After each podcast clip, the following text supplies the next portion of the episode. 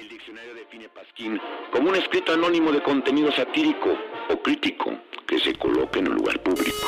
Adelante, diputado. En el Pasquín creemos que no todos los problemas de México se deben a una mafia del poder. Aunque no les guste a los de la mafia del poder, lo voy a decir. Lo de la mafia del poder, lo de la mafia del poder, lo de la mafia del poder, lo de la mafia del poder. También existe la influencia de entes externos. Me convierto en marciano. Los extraterrestres nos visitan, los gobiernos nos mienten. En el Pasquín creemos en el libre mercado, pero el único libre mercado en México es el mercado libre que está en la calle del municipio libre, de la colonia Libertad, junto a la Escuela Libre de Derecho. En el cual solo venden los productos de los monopolios de este país.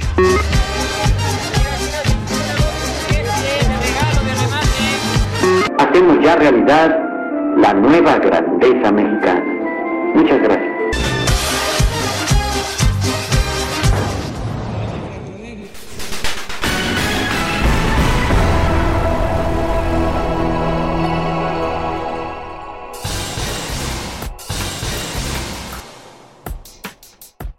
Por fin se murió Chabelo y digo por fin porque lo llevaban matando desde hace siete años y ya nadie se emocionó. La Guardia Nacional se va del metro luego de resolver. ¿Usted sabe qué resolvieron? Renuncia Edmundo Jacobo, el secretario general del INE, por el que la gente marchó y se va a su casa por 10 millones de pesos. Pero no se preocupe, vienen nuevos consejeros electos por tómbola. Otro tiroteo en Estados Unidos y sorprende que ya nos sorprenda. Los gringos dicen que México, medio México es peligroso y tienen razón y Lili Telles tiene crisis de identidad de género, al menos en el discurso de presentación de su candidatura a la presidencia. La muerte de 39 migrantes es la crónica de una tragedia anunciada, ya que durante años en México se han tratado como personas de segunda y esta situación nos cansa indignación por todos lados, por un gobierno que para darle gusto a los gringos hace las veces de Border Patrol, por el trato inhumano, por la falta de empatía, por la hipocresía de la derecha, pero sobre todo por el yo no fui del gobierno. Mientras tanto, Marcelo se pasea con Samuel y le coquetea a Movimiento Naranja. Claudia invita a Marcelo a su gabinete y este la manda a volar. El peje se pelea con Luis Estrada, el segundo director más chairo del siglo XXI, y confunden a Javier Laines con Silverio, aunque la neta, la neta, sí se parecen.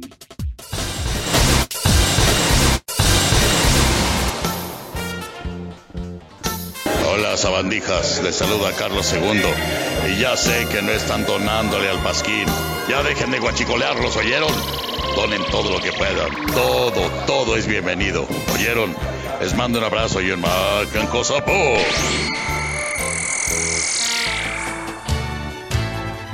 Hola amigos, les habla He-Man. No lo olviden. Donen al Pasquín. Es de muy buena suerte, se los aseguro. Hasta la próxima.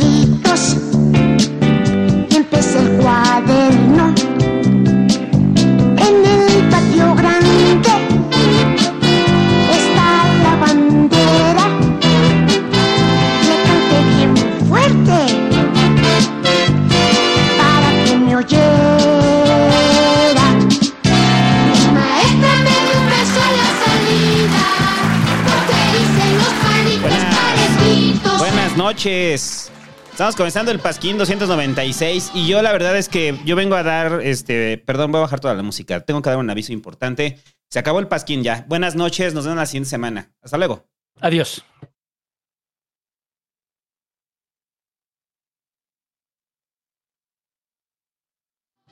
Lo que no sabes es que nos fuimos a tratar de ahorcarnos, muchachos. No es cierto, aquí está el Pasquín. Pero pusimos a Chabelo nada más para su su satisfacción personal. No aguanto a Chabelo, güey, no aguanto. O sea, nada más escuchar esta canción me pone mal. Es un horror, Chabelo. O sea, yo sé que es mal pedo, pero también decían de... Es que no te, no te burles, eh, ya se murió. pues era un señor de ochenta y tantos años, o sea, pues era normal que se iba a morir, así es el ciclo de la vida, güey. Lo raro es que no se hubiera muerto. Exacto, y que llevara tanto tiempo vivo ahí, eso era como lo raro con Chabelo, ¿no? Pero a mí la música de Chabelo me deprime, me pone mal, me dan ganas de matarme, muchachos. Eh, o sea, tiene como esta aura así de galavisión de domingo en la tarde.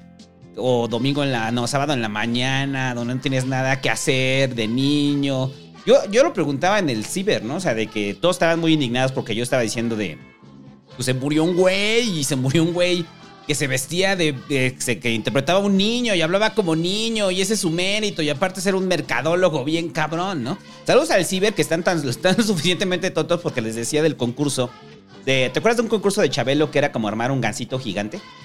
No. O sea, era un concurso donde los morrillos iban corriendo y tenían que armar un gancito gigante, ¿no? Y entonces yo estaba platicando ese pedo y todo el mundo, y un güey dice, ¿y a poco? ¿Y cómo hacían el gancito? Le digo, pues era de foam y tarado, o sea, no. Este güey sí creía que realmente estaban haciendo un gancito de de veras, ¿no? También había otro concurso de meter el gancito en la bolsa y así. Ahí están sacándolo de zorrillito, ¿no? Que lo está diciendo en el ciber. Es de ese, ese periodo de esas películas de Chabelo y Pepito contra los monstruos y todo eso. Entonces yo no le tengo ningún aprecio a Chabelo. Me da igual que se haya muerto, güey. Este, yo de niño lo veía pues porque te parabas a esa hora y no había nada. O sea, no había nada y de repente es pinche Chabelo, güey. Vamos a ver Chabelo, ¿no? Y para eso y para los comerciales de los juguetes, ¿no?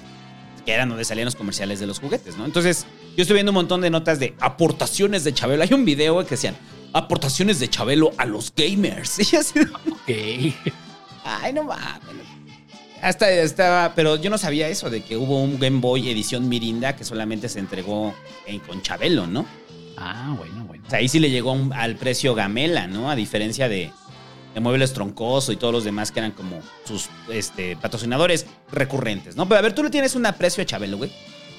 No, justo el sábado me invitó era a jugar Mario Kart y me decía, ¿y tú si la padeciste mal por Chabelo? ¿Te gustaba Chabelo? Nah, ni madres.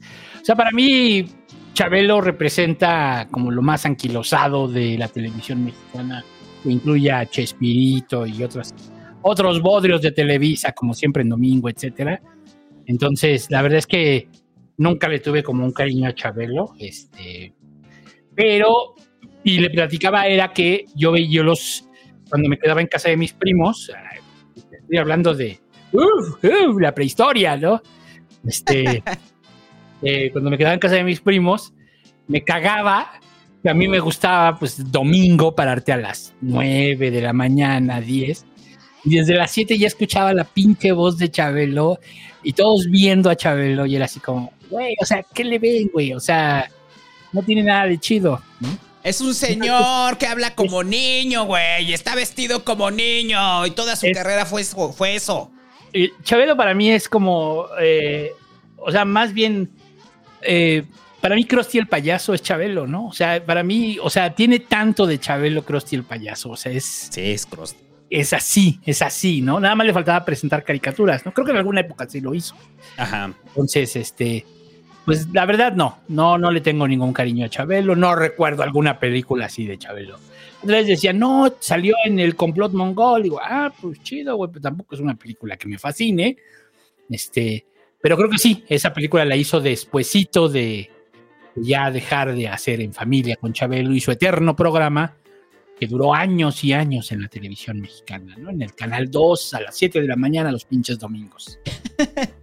Yo lo que decía es que, que terminar cada programa de Chabelo siempre tenía una canción estúpida, ¿no? O sea, como que terminaba el programa y ahora voy a cantar una canción sobre los cordones de mis zapatos. Exacto. dices, ya, señor, váyase a checar la pinche próstata y deje de estar vestido como niño. Toma Krusty y después es un payaso, no hay pedo, ¿no? Sí. Pero aquí es, ¿qué onda, cuate? O sea, es un delito, señor. Pero sí me lo imagino así, o sea, terminando y prendiéndose un, un tabaco y diciendo, ah, qué chingaderas. ¿Por qué me pusieron este puto shortcito si les dije que me aprieta la entrepierna? Ajá, exacto. Es que, sí, que, pues sí llegó el presupuesto de muebles troncoso o no. Ya no les vamos a vender nada a esos. A ver, háblale.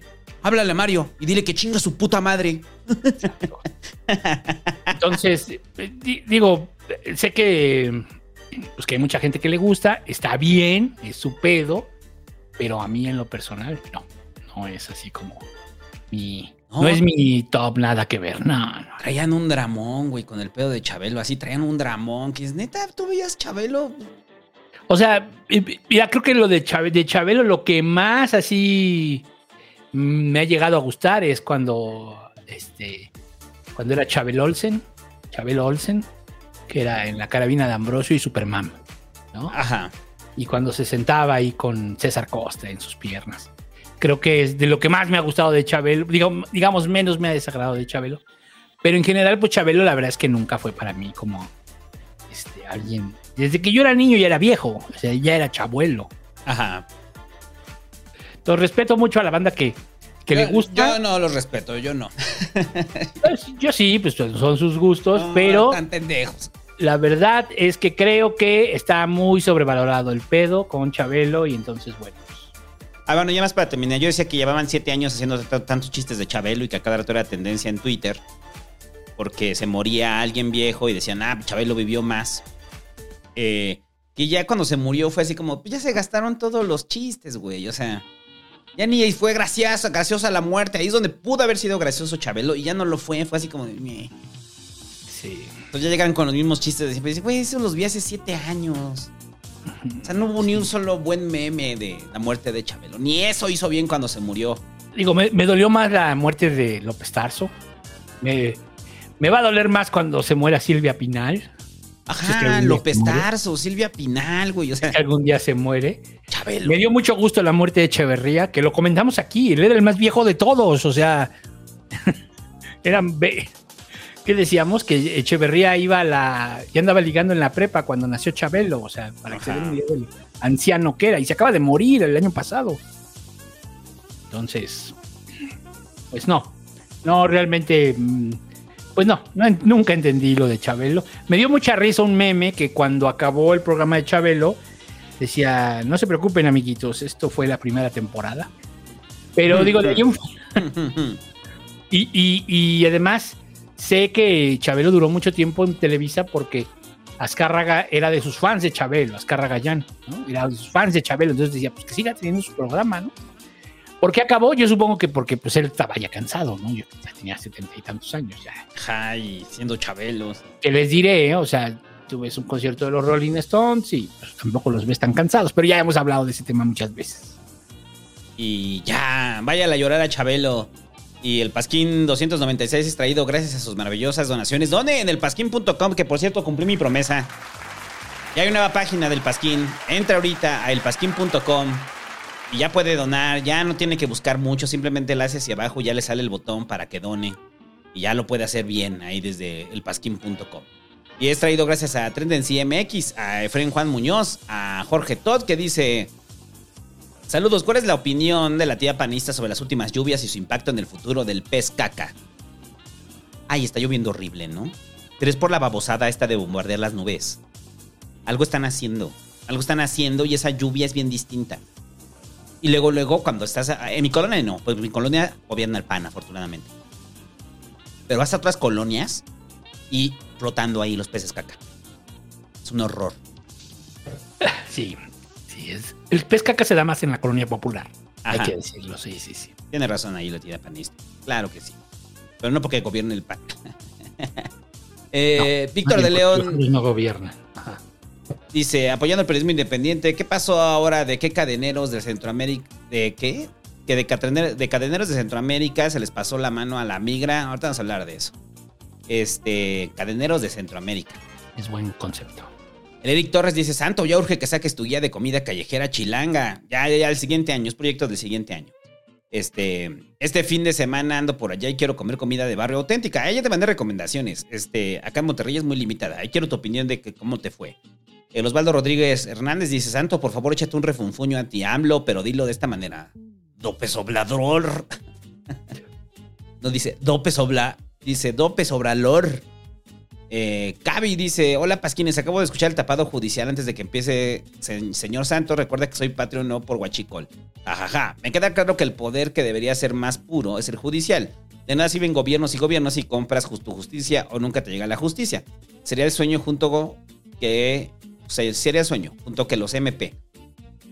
Pues lo que decíamos ahí, o sea, pues en teoría lo que están haciendo es aplicar la ley. Pero pues aún así entran al juego político, ¿no? Sí. Entran. Y lo estamos viendo ahorita.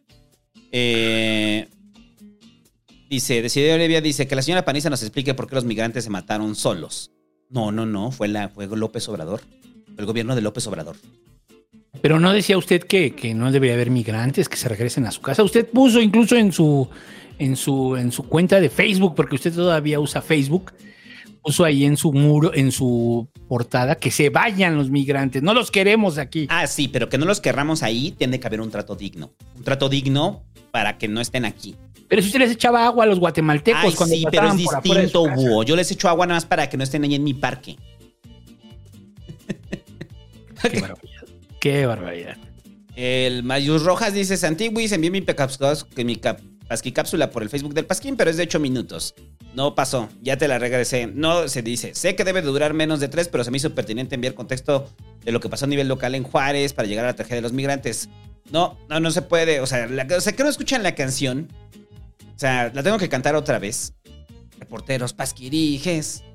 Recuerde que no dure más de 3 y mande antes de las 3. O sea, tienen que aprender a sintetizar su, pascu, su pasquiri. O déjense ir, o sea, si dicen, no, no, tres minutos, a ver, yo voy a hacerlo de diez. Déjense ir y entonces digan, escucha mi podcast donde hablo de los migrantes. Sí, porque 8 minutos ya es demasiado, ya es mucho. O sea, Sí, o sea- hemos puesto cápsulas de 4 minutos. Pero, pero mucha banda aquí lo hace. O de sea, 5. O sea, Critical Hit Podcast, ya, esta me lo sé, güey. Critical Hit Podcast, su podcast de Pokémon. Hoy no vas a tener que hacer super chat. Él siempre llega y dice, escuchen Critical Hit Podcast, su podcast de Pokémon. Lo mismo con Fantasmitas Rojos, lo mismo con Sinergias Aurora, con el Búho Soñador. O sea, no, si ustedes realmente dicen, no, es que sí tengo un chingo de información, hagan un podcast. Y aquí lo podemos recomendar. Claro, pongan su super chat. Exacto. Eh, o más que manden su cápsula que dure 3 minutos. Eh, O manden su cápsula de tres minutos. Vázquez García Mosés dice, muy buenas noches, señor Santo y señor Búho. Espero que se encuentren bien y les envío un fuerte abrazo. ¿Qué opinan de la sanción del CITES a México? Y que Mickey Gamer me diga cómo salvar especies en peligro de extinción. Con impresoras 3D, güey. O sea, impresoras 3D del futuro vamos a poder replicar animales. Por eso yo quiero estudiar genética. No, es que no mames, pinche. Pero ya, ya te iba a decir Ramiro, güey. Perdón, pinche Mickey, güey. O sea, es que te veo, güey. Con ese pinche bigotito que ya te estás dejando así, que pues parece de chocomil, pero de todos modos. Y, güey, eres tu jefe, güey. Hasta las mismas opiniones, cabrón. O sea, no, no tú mames. piensas que, o sea, que soy como Ramiro, pero Ramiro está pendejo. Estaba, güey. Ya se murió, güey. Está, ese güey está vivo, güey. Ya se murió. Ese güey está vivo. La otra vez lo vieron ahí en un bar todo pedo. Guau, no, no. Ese güey no, está vivo. Fingió su muerte. No es la güey. primera vez que lo hace. Ya acéptalo, güey. Todo el mundo sabe que murió. Eh, Ali Sánchez dice, buenas noches, Papá Santo y Satabúo. ¿Puede la tía panista decirnos cómo le fue a Ana Sofi en el concierto de Billie Eilish? Ay, terrible, vamos a demandar. Es lo que vamos a hacer, vamos a demandar. Pero cantó cinco canciones. No, no, no, pero eso no es un concierto. Uno va al concierto por el show. No, pero les van a reembolsar. O sea, no pasa nada, tranquilo. No, no los vamos a demandar. Por la lluvia. Sí, o sea, no, no por la lluvia. Es una falta de profesionalismo. O sea, pero usted sabía que si iba a un lugar abierto, la lluvia era un tema. Es una falta de profesionalismo. Esto no pasa Siempre en es Estados tema. Unidos, ¿eh? Donde tienen estadios techados. En Estados Unidos ahí sí se puede. Pues allá véalo. Usted tiene dinero, pague su concierto, vaya No, pero el punto a Houston y ahí es- lo es ve. traer la cultura para, para la gente. La gente es la que necesita cultura. Yo ni entiendo esa niña de Billie Eilish. Y se ve que Tlaloc tampoco le gusta, pero bueno. Eh, Gerardo Paredes dice, estimado Santo y Búho, me da gusto saludarlos en vivo. Por favor, que el peje con bastón de mando... Felicidades a Cintia por su aumento de sueldo en el INEGI.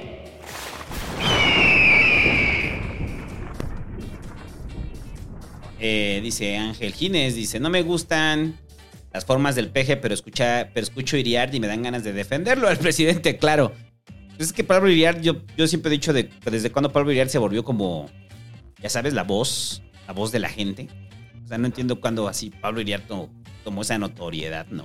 Lo mismo que Pedro Ferriz de Con. O sea, Pedro Ferriz de Con, como se dedicó a atacar a Peña en el, en el sexenio de Peña, en el sexenio pasado, muchísima de la chairada estaba así, como, veían a Pedro Ferriz de Con como su, como su ídolo, ¿no? O sea, y hasta le aplaudían y todo. me acuerdo que incluso cuando, cuando Peña hace la reforma fiscal, Pedro Ferriz hizo todo un video así largo explicando punto por punto y los chairos le aplaudían y decían, güey, todas sus pinches opiniones son de derecha, güey, de por qué no debemos pagar impuestos. Pero los chairos, pues ya saben, igual que los derechairos, ideológicamente, pues así como que no saben dónde están, pues ojeaban. Entonces, sí, es lo mismo, ¿no? Es increíble también que todavía siga Pedro Ferriz ahí, ¿no? Sí, es increíble. O sea, Pedro Ferriz así con el estilito tan terrible que tiene. Y ya, eh, ahora sí, pasando a temas que le importan. Se murió Chabelo. es que lo tenía en la primera nota, pero ya hablamos de eso, ¿no? ya hablamos de eso. Ya, ya, ya, ya, Chabelo, ya, Dios, ya, ya. Pasemos a lo que sí. ¿Qué sería Ya, hablamos de Chabelo. Este, La Guardia Nacional que ya dejó el metro, ¿no? Ya dejó el metro por fin la Guardia Nacional después de un enorme operativo en el que detuvieron a una señora que. Ah, no, lo de las aspas todavía no llegaba a la Guardia Nacional, ¿verdad? No, no, no estaban en esto todavía. Bueno, después de esa señora que aventó las aspas al metro y después de toda esta teoría de la conspiración en la cual estaban habiendo sabotajes en el metro, pues al parecer eso pasó, ¿no? O sea, los sabotadores llegaron y dijeron, no, güey, ya está la Guardia Nacional. Vámonos, vámonos. Entonces, pedo. el sábado yo andaba en el metro y, y de repente este, vamos llegando allá a Zócalo, ¿no? E iba al lado de unas morras que iban pisteando, güey, así. Pero ya sabes, de ese pisteo que hacen en el metro, de, de que traen la bolsa negra en la lata. Sí. Pero iban bien pedas y traían una fiestota, güey. así. Según discreto, ¿no? Ajá, dice, según discreto. Y otro güey valiéndole madre, trae su latón ahí, ¿no? Este. Y así van saliendo con su la chela en la mano, güey, echando desmadre. Y así pasamos al lado de un güey de la Guardia Nacional, ¿no? Sí. o sea, del pobre morro que está ahí de la Guardia Nacional ahí en el andén, ¿no? Entonces yo me quedé pensando, dije, ah, no, pues sí. La Guardia Nacional, muchachos, todo lo que da. Y pues resolvió lo que tenía que resolver, ¿no? La Guardia Nacional. ¿Qué resolvió? Los aluches. Ah, eso fue lo que pasó. De alguna forma, alguien llegó a la Ciudad de México, aluches se pegaron en el avión. no se dieron cuenta, venían colgados correcto. los aluches. Es correcto. es Y entonces, usted sabe que si usted va a Mérida o va a la península, debe tener cuidado, revise su maleta porque probablemente puede traer un aluche. Sí, se pegan, güey, se pegan ahí. O sea, ve- revi- ve- revisen muy bien la mochila. O sea, porque después se reproducen en su casa. Y es el pedo, después ya tiene 20 ahí y ya no sabe ni qué hacer con tanto pinche aluche. Y si no, luego se van al metro y entonces empiezan a ocasionar desperfectos en el metro. Es, o sea, todos sabíamos que la presencia de la Guardia Nacional era un absurdo, ¿no? O sea, Pues sí. en algún momento usted pensó, o sea, aquí hicimos muchos chistes al respecto de, de, ya sabe, de la Guardia Nacional disparándole a la lata, de esta foto donde está la lata que se cayó ahí, están todos los de la Guardia Nacional tratando de recogerla. Pues fue una forma mediática de, de bajar el tema del metro, ¿no? Y precisamente hace rato salió nota de que se descarriló este, el metro en la línea 3 en Indios Verdes. y pues la Guardia Nacional, pues al parecer no estaba viendo este, quiénes iban a sabotear, ¿no? La línea 3. O sea, en- Es lo que ya no en- entendí. O sea, a ver, entonces, ¿qué pasó? Había sabotaje en el metro, llegó la Guardia Nacional y dejó de haber. Lo- Eh, ¿Pudieron este, decir que fue alguien? No, ¿verdad? O sea, no hay ningún, no hay ningún, este, ninguna denuncia contra alguien por estar haciendo sabotaje en el metro. Y ahora ya se fue la Guardia Nacional. Entonces, ¿regresa el sabotaje? Eso es lo que estamos viendo. O sea, ¿regresó el sabotaje? Sí, yo creo que sí, pero es que todavía no se van del todo. Entonces yo creo que los aluches, en el momento que vieron que ya se iba la Guardia Nacional, dijeron, es nuestro momento. Sí, es el peor con los aluches y que cuando se mojan se reproducen. Entonces, ahorita que ha habido temporada de lluvias, hay un chingo, güey. Ajá. Entonces, el, o sea, los aluches salen, o sea, ya no están, entonces llegan y empiezan a, a, este, a desviar las vías, ¿no? Del Hacer metro. travesuras. hacer travesuras, cosas de aluches, muchachos. Pero al final, pues ya, la Guardia Nacional, 2.600 elementos se van a ir de aquí a la primera semana de abril. Pues porque ya no son necesarios en el lugar donde nunca fueron necesarios. Porque ya no son necesarios y al parecer, aunque lo sean, no sirve de nada. Mira, lo único que me da tranquilidad de esto es que yo sí, eh, por un momento se mencionaba esto, ¿no? De que la Guardia Nacional iba a entrar y que iban a haber asuntos operativos del metro. Para partir de ahí, este, surgiera el metro, el metro soldado, ¿no? Pues ya estaba, güey, ya teníamos ahí, decía, esto huele a requisa, cabrón, güey. Pero no. No, no pasó. Entonces, estamos tranquilos con eso. El metro ya no se preocupe, ya no va a ser operado por la Guardia Nacional. Va a seguir siendo operado por el metro, por los trabajadores del metro y los accidentes y la condición del metro va a ser exactamente la misma. Así es. Entonces, la Guardia Nacional, pues estuvo bien, por un tiempo estuvo padre. O sea, ahí que nos digan los queridos pasqui escuchas si ustedes vieron algún actuar del metro, que de la Guardia Nacional en el metro, que digan, ah, valió la pena. Valió la pena tenerlos aquí. O sea, muchos, este. Hasta los vagoneros, ¿no? Los vagoneros seguían ahí, ¿no? Ajá. Sin pedo, ¿no? O sea. Pero era bonito, ¿no? O sea, era como decorativo, ¿no? Ver al, a la Guardia A la Guardia Nacional. Nacional, sí, órale, qué bonitos uniformes, órale, qué personas tan jóvenes, órale, este no está gordo, porque eso sí hay que reconocerlo, ¿no? A diferencia del policía del metro que está gordo. Ajá. Y ya van a regresar los de la policía bancaria este, a cuidar de nuevo las instalaciones del metro para que haya las riñas de siempre. No se preocupe en el metro. Y mientras tanto, el metro, pues ahí está, ¿no? Ahí está. Y Claudia reza cada día porque no pase algo nuevo en el metro, ¿no? Y sí, acaba de pasar también lo del que se armó, ¿no? Allá en la línea 9 ayer. El... Es que veo mucho en ese lado, ¿va? Ajá. Pero cuando llueve ahí, siempre, siempre hay caos en la línea 9. Ujú. Siempre, En siempre. la línea 2, Sí. y en la línea 4, y en la línea 5, y en la línea B, y en la línea 8. Todas las que toquen, y, y la- y las que no también. Las que sean totalmente subterráneas también sufren. La única que yo he visto que no sufre es la de Bondojito. La de Martín Carrera, este. Santanita. Sí, sí sufre también con la lluvia. Sí, yo nunca la he visto Ay. sufrir. O sea, creo que mis viajes, los más este, cómodos que he tenido, Es que es una línea poco usada también. ha sido ahí. Es cuando digo, ah, este metro funciona. Así debería de ser. Pero apenas llegas al transbordo en Santanita y dices, ya valió madre. Ya, ya valió madre. Y ya, bueno, algo más de la Guardia Nacional en el metro. Este, no. Eh, el asunto de la multa al PRI. Mm. No seguía lo de este. Ay, me, me quedé con lo de Edmundo Jacobo. Sí, cierto. Pues que el INE, ¿no? Le hizo una multa al PRI por un desvío en la campaña de 2015 que se calcula de 97.9 millones de pesos. En donde ya, pues, este. Lo que se habla pues, es que el PRI ya abiertamente pues agarró dinero y dijo, órale, para la campaña. Oye, no lo vas a lavar, no, así ya, como va. ¿No? Porque normalmente lo lavan. ¿Cómo lo lavan? Los gobiernos. Pues a sus empresas les dicen, necesito que me aportes tanto, este, necesito que ahora me vendas eh, 500 cajas de papel, pero no me las vendas y te quedas el IVA. Y así, ¿no? O sea, cosas así de papel de baño, ¿no? Es decir, que aquí cagamos mucho. Ajá. Este, normalmente, o sea, lo que se hace es hacer un desvío o, o simular compras o elevar costos, no robar así, así abiertamente de esto directamente se va para acá, ¿no? Pero la realidad es que dicen, bueno, lo que el PRI argumenta es que no hay pruebas, Ajá. ¿no? Así de que, este, oye, ustedes movieron nove- 100 millones para la campaña de 2015. Mm, a ver, compruébamelo. A ver, compruébamelo. Entonces están en ese debate, ¿no? Dice el PRI que no tiene pruebas. ¿Pero si tienen pruebas o no tienen pruebas el INE? Al parecer sí. O sea, que sí hay registro de los movimientos y todos los cheques.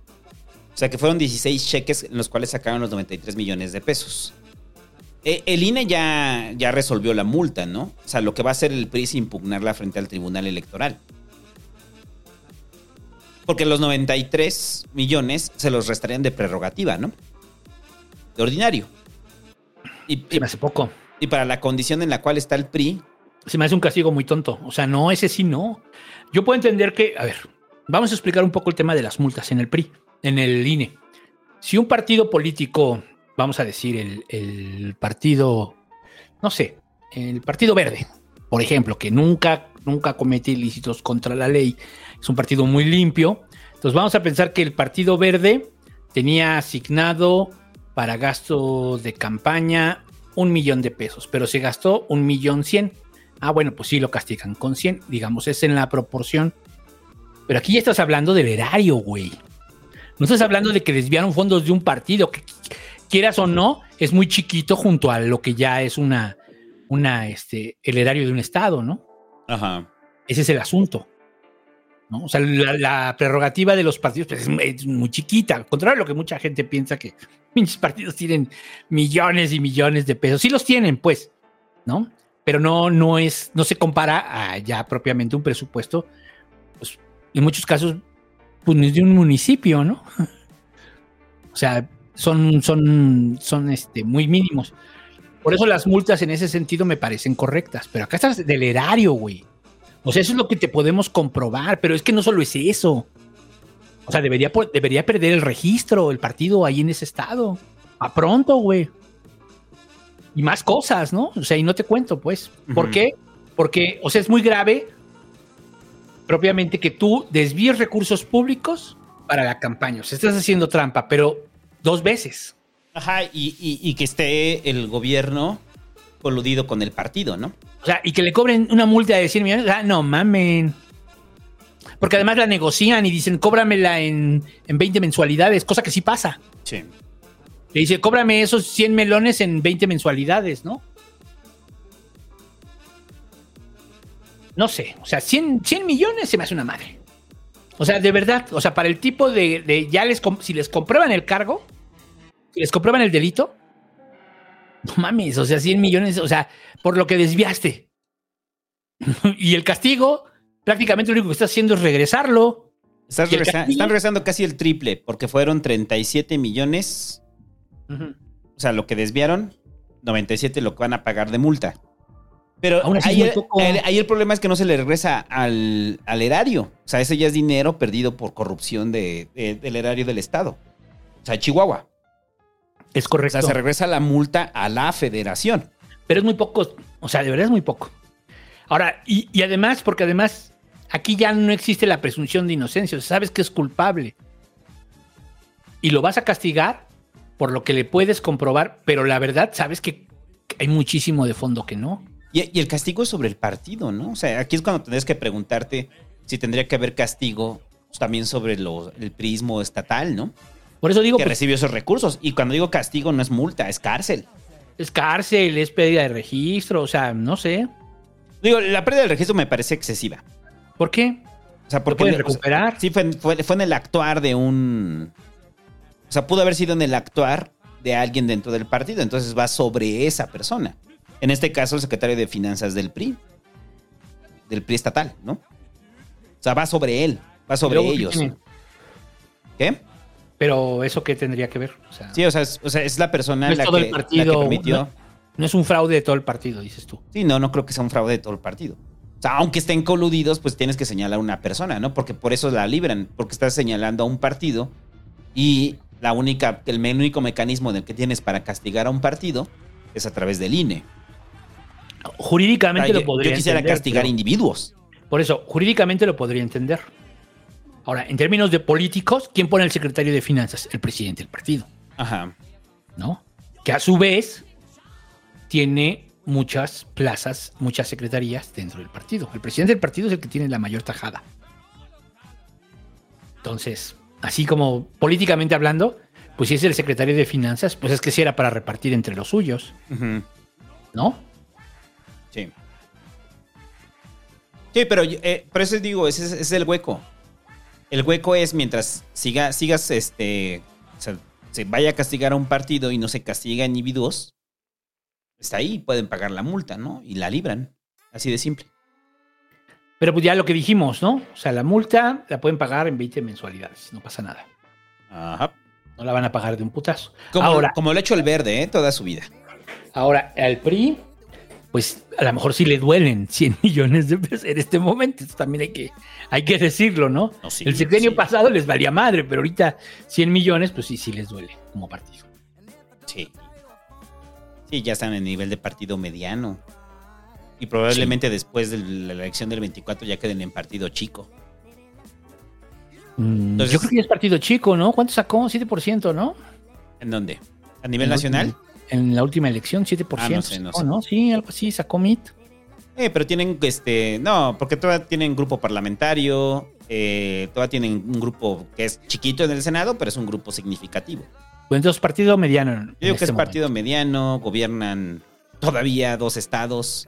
Ah, están a punto de perder uno. Ajá, entonces, partido mediano, ¿no? O sea, ya están como al nivel de MC. A ver, elección 2021. Ah, es que, pero es que en la 2021 le fue muy bien al PRI. Por la. Por la coalición, ¿no? Ajá. Ah, el 17% sacó en el 2021. Pues sí, partido mediano. Partido mediano. Ah, era un partido de 35%. 40%. Y en otras épocas, pues de 100%. Eh, es partido mediano. Sí. Pero sí se va a hacer partido chico después del proceso del 24. Ahí es cuando claro. ya va a formar parte de la chiquillada. No, no, no lo sé. ¿No? ¿No crees? No lo sé. Como sea, ya habíamos dicho que la situación económica del PRI sí estaba complicada porque había perdido mucha prerrogativa en el 2018, que ya andaban vendiendo su edificio. Entonces, obviamente, 100, 100 sí les duele. Pero vamos a ver. Vamos a ver porque van a ir al tribunal, ¿no? Sí, la van a impugnar. Entonces, Obviamente. ahí es donde se van a ver si hay elementos o no para la multa. Y ya, eh, pasando a otras eh, noticias, renuncia Edmundo Jacobo, muchachos. O sea, después de, De todo el desmadre que hicieron. de todo el desmadre que hizo Edmundo Jacobo, eh, en la cual, primero la marcha, ¿no? Entonces, después de eso, las impugnaciones al plan B. Entonces, eh, eh, en esas impugnaciones, recuerde que la primero, el, eh, como entró el diario oficial de la federación, el plan B, pues Edmundo Jacobo se fue del INE, ¿no? Ese mero día le dieron su cajita de cartón, ¿no? Y pues metieron la impugnación. Me hace pensar que probablemente ni siquiera fue él. O sea, él dijo, ay, ya me quiero ir, ya me quiero jubilar. Ya llevo 14 No. años aquí en el INE, ¿no? Ajá.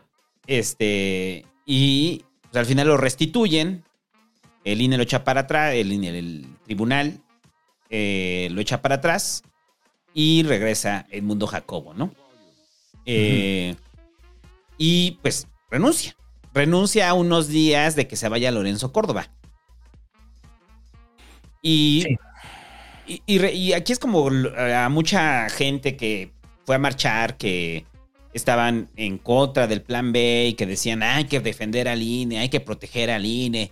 O sea, Edmundo Jacobo ha hecho un excelente trabajo, tiene que quedarse ahí, no importa quién llegue, él va a tratar de, de- de resolver y de solucionar y de preservar la democracia. Y Edmundo Jacobo les dijo, ah, sí, güey, hazlo tú, ya me voy. ¿Cuánto me toca de finiquito? No, pues 10 millones de pesos. Ah, está bien. Mira, ya 14 años en el INE, ganando bien, más lo que ahorré, más mi caja de ahorro. O sea, mínimo se va con unos, este, ¿qué te gusta más? Lo que tenga ahorrado. O sea, unos que 18 millones de pesos, un millón de dólares aproximadamente se puede ir, yo creo. Sin problema, ¿no? Sí. Sí. Y. Pues también hay que decir que eh, por- ya se murió Arnaldo Córdoba, el papá de Lorenzo Córdoba. Algún día platicaremos de Arnaldo Córdoba, es interesante, porque digamos que Arnaldo Córdoba ahorita estaría en Morena, ¿no? Estaría en Morena. Este, pero bueno, más allá de eso, este eh, eh, es sospechoso porque se parece mucho el mundo Jacobo a, este, a Lorenzo Córdoba, güey. Sí. O sea, sí se parece, ¿no? Entonces, Arnaldo Córdoba, pues es sospechoso, güey. Lo siento, que ya se murió el señor, pero Sí, sí, parecen carnales, ¿va? Sí, o sea, Jacobo parece- y... sí, parecen hermanos. O sea, se parecen. No sé si empiezan a, a mimetizarse entre ellos cuando entran a. Puede ser eso, yo puede ser eso. Como esas amistades así de la prepa que los dos vatos son amigos y son como medio idénticos. Así, Edmundo Jacobo y, y Lorenzo Córdoba, ¿no? Es correcto. Sí, sí, sí se ven muy parecidos, claro. Ahora que lo estoy viendo, sé, sí, sí, güey. Sí. Pero es su carnal mayor, ¿no? O sea, sería su Sí, carnal mayor. ¿no? Sí, es que. O la mamá de Lorenzo Córdoba, no sé quién sea su mamá de Lorenzo Córdoba. A lo mejor, ¿no? Tuvo Algo, hijo y- sí. Y lo dio en adopción y luego la vida los llevó a estar juntos luchando contra el peje. O sea, uno nunca sabe esas historias, ¿no? Ajá, pero sí se ven así como el perfil, muchachos. Es Pero, el perfil. Si usted estaba muy preocupado y muy alterado por el plan B y estaba muy preocupado, pues no se preocupe, la Suprema Corte ya lo echó para atrás en el caso del secretario técnico del, del INE, que es Edmundo Pero- Jacobo. Eh, pero ahí entonces, ¿por qué se va? Se va porque dice que, que no hay condiciones, casi, casi, ¿no? O sea, después de lo que empezó, ahorita vamos a hablar de la tómbola, eh, lo que dice es que el diseño del instituto eh, está roto, ¿no? Eh, o sea, dice que está roto el diseño junto con las modificaciones del plan B, junto con los nuevos consejeros y el- la futura presidenta, eh, porque va a ser mujer, la presidenta consejera del INE, pues dicen, nah, ya qué hueva. O sea, qué hueva. O sea, ya no tengo a mi bro, güey. O sea, sea, porque ya no va a estar con Lorenzo Córdoba, ¿no? Ah, sí. Entonces, Ay, o sea, güey. O sea, eh, ya, ya hemos platicado, ¿no? Y entonces Edmundo Jacobo también pertenece a esta élite de mm, los que se dedican a temas electorales y son amigos entre ellos y todos son de las mismas escuelas y se hablan al ombligo y entre ellos van escogiendo como a los, o sea, o, hacen que cabildean para que entren los que siguen, ¿no? Así fue, o sea, eh, así, así ha sido. Entonces, este, y que cobran bien y que ganan muy bien y pues ellos viven otra realidad. Viven una realidad distinta a la que vivimos usted y yo. ¿Está mal que cobren bien? Yo creo que no. Creo que es un, creo que es excesivo, pero podría entenderse en el caso de los consejeros, pues porque se requiere que sean honestos, ¿no? Bajo este argumento, entonces que ganen muy bien para que no se corrompan, bla, bla, bla. yo digo que ese argumento ya está. Pero eso Superado. también pues, ya se ha demostrado que pues, Sí, no. pues, no es así, ¿no? Sí. O sea, No, no, no. o sea, ¿usted cree que cualquiera de, de los que nos están escuchando con el sueldo, por ejemplo, de García Luna, pues sería muy feliz, ¿no? O sea, pues, no necesitas más dinero, pero pues ya sabemos la historia. Y así, de muchos, ¿no? Que muchos que, que ganan muy bien y que aún así, pum, ¿no? Entonces, eh, pero a él le tocó, a él le tocó también de estos grandes sueldos que tiene el INE, todavía de este nivel de prestaciones eh, que serían muy privilegiadas. Lo que el PG llama la burocracia dorada. Sí, este que era el seguro de separación, ¿no? Y que tú metías un peso y la federación ponía otro peso. Entonces tú ibas ahorrando, si además tienes un sueldo de 200 mil pesos, pues la mayoría podría ahorrar 100 mil sin problemas. La mayoría, yo creo, ¿no? Hasta viviendo muy bien, dices, "Pues, con 100 mil vivo poca madre y guardo 100 mil. Bueno, quién ¿No? sabe qué tal si ese mes se te antoja un reloj de 100 mil varos. Pues para eso están los bonos, porque también tienen muchos. bonos. Ah, para el aguinaldo Y también. también tienen el aguinaldo y otras cosas. Entonces, digamos que se disciplina y dice, voy a guardar 100 mil. ¿Durante cuántos años? 14. Durante 14. Pues obviamente no guardo 100 mil, ¿no? Guardo como 30 mil. Y con eso le alcanzó para sus 10 millones. con eso le alcanzó para sus 10 millones. Sí, no, porque son los 10 millones, son- de esos son 8 millones de la caja de ahorro. De la caja son 8. Bueno, del fondo de separación. Ajá. 8 millones, de los cuales él puso 4. ¿Sí? ¿Es correcto lo Sí. que estoy diciendo o no? Sí. Entonces. Lo demás le gen- le generó rendimientos. Y. eh, obviamente supongo que aumentó su ahorro porque pues, también aumentó su sueldo y ahí lo que haces es destinar un porcentaje, no una cantidad exacta. Así es, ¿no? En el fondo de separación. a mí me parece obsceno. Me parece obsceno. eh, y, y ahí sí compras el discurso, ¿no? De la burocracia dorada. Y, y- y después de las resistencias que tuvo el INE, que sabemos que no solucionan nada, que simplemente fue parte de una política del PG que tampoco ha cambiado a nivel de su gabinete, eh, en muchos casos de su gabinete, en muchos altos mandos, en el Poder Judicial. 23 mil pesos. ¿Qué?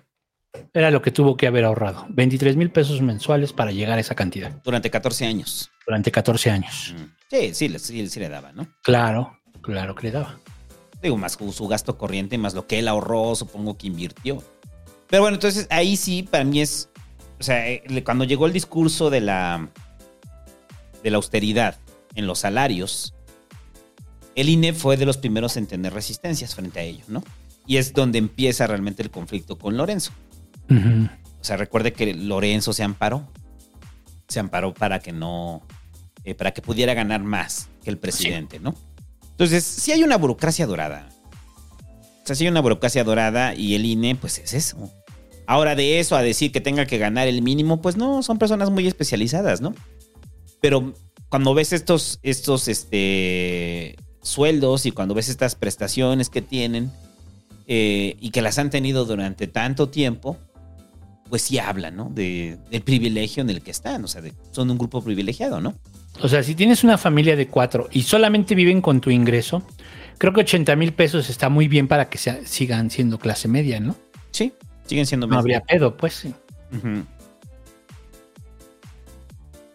Pero en este caso, o sea, porque son prestaciones arriba de. El de Lorenzo andaba como en los 200, ¿no? Eh, sí, ¿no? Y lo que estoy viendo es eh, el sueldo de Edmundo Jacobo, ¿de cuánto es? Mira, ahí te va. El. O sea, nomás para que tener claridad, ¿no? De los que se han amparado, ¿no?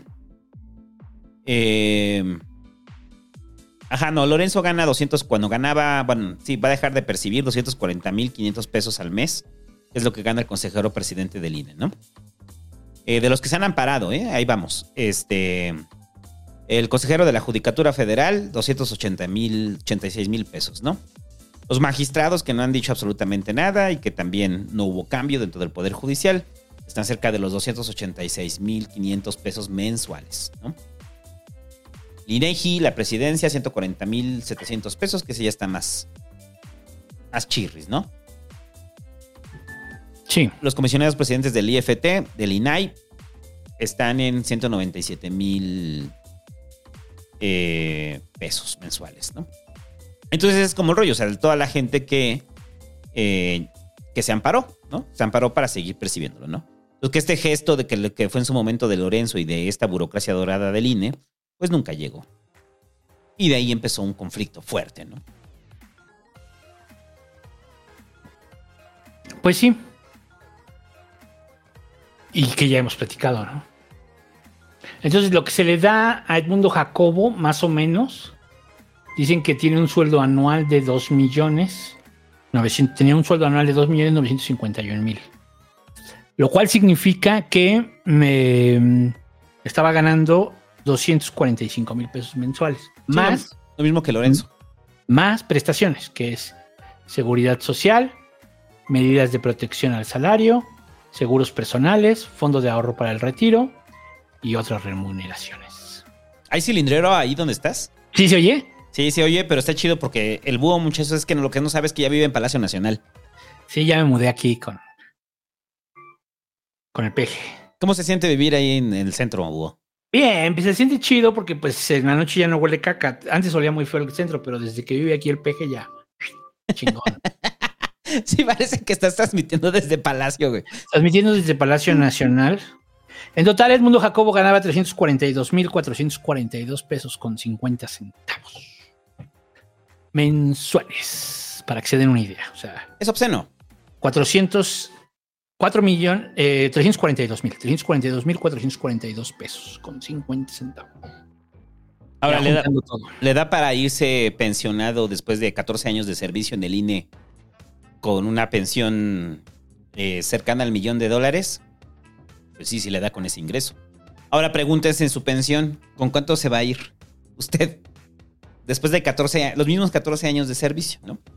Es que eso es lo que me parece obsceno, güey. A mí sí me parece obsceno eso. Pues sí, pero pues, ¿qué se le va a hacer? Por eso. El peje, pues, cuando, yo no sé, ahí, para los amigos derechairos, cuando el peje habla de la burocracia dorada, ¿usted defiende esta burocracia dorada? O sea, ¿usted la defiende? ¿Defiende este tipo de salarios? Yo no. Me parece absurdo. Es que ese es el asunto, ¿no? Entonces ya es como que se están metiendo con la democracia. A ver, tranquilos, o sea, la democracia no es eso.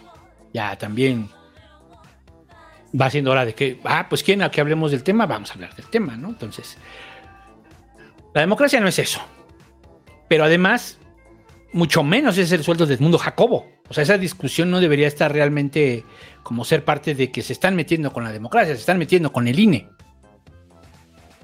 Lo puedo entender en otros aspectos, es decir, van a reducir y al reducir eh, personal, pues, este, al reducir personal, pues, pues se va a hacer más difícil la elección y está en riesgo. to- Todo eso lo puedo entender. No, que el padrón lo va a manejar este gobernación. ¿No? También lo puedo entender. Sa- saludos ahí, pues, no, paréntesis nada más. O sea, por ejemplo, saludos a Ana Lau. Eh, ella trabajó un rato en el INE, en sistemas, y lo que ganaba, o sea, era muy bajo, muy, muy bajo. Ese es el otro rollo, O sea, ¿no? Unos ganan bien, pero no todos, ¿eh? Sí, no, o sea, y era así como, güey, neta grabas eso ahí. Dice, sí, ya era terrible, ¿no? Me dijo. Entonces, eh, Trabajan un chingo de horas, ¿no? Ajá, o bueno fuera entonces que todo el INE fuera así de pagado, pero no, entonces Es que- es que es pedo. existe esta burocracia dorada. Sí existe, o sea, el PG, a ver, y no estamos defendiendo al PG porque también muchos de sus secretarios, muchos de sus funcionarios tienen sueldos que son parecidos a los del presidente, que andan rodando entre los 120 y 140 mil pesos, ¿no? Sí, o sea, eso de que el que más gana es medio falso. Sí, no. O sea, no, no compramos tampoco el otro lado, ¿no? Pero en, en el caso de, de esta burocracia eh, dorada, o sea, son obscenos. Son casi tres veces lo que gana el presidente, ¿no? Entonces digo, para la gente que estaba defendiendo que estuviera Edmundo Jacobo, pues Edmundo Jacobo dijo, ah, ok, está bien, chingón. Este, regreso y ya, Marte, renuncio. No hay condiciones para hacer mi trabajo como yo quiero. O sea, no estaban, o sea, no se metió un recurso de apelación para que estuviera ahí Edmundo Jacobo. Sí, pero también, a ver, ahora ya del otro lado, ¿no? O sea, yo creo que ya Edmundo Jacobo se convierte en una figura muy notable como para que le tiren hate los chairos. Ajá. Y tampoco está chido. Tampoco está chido. ¿No? Entonces yo creo que ahí también él dice, no, ya.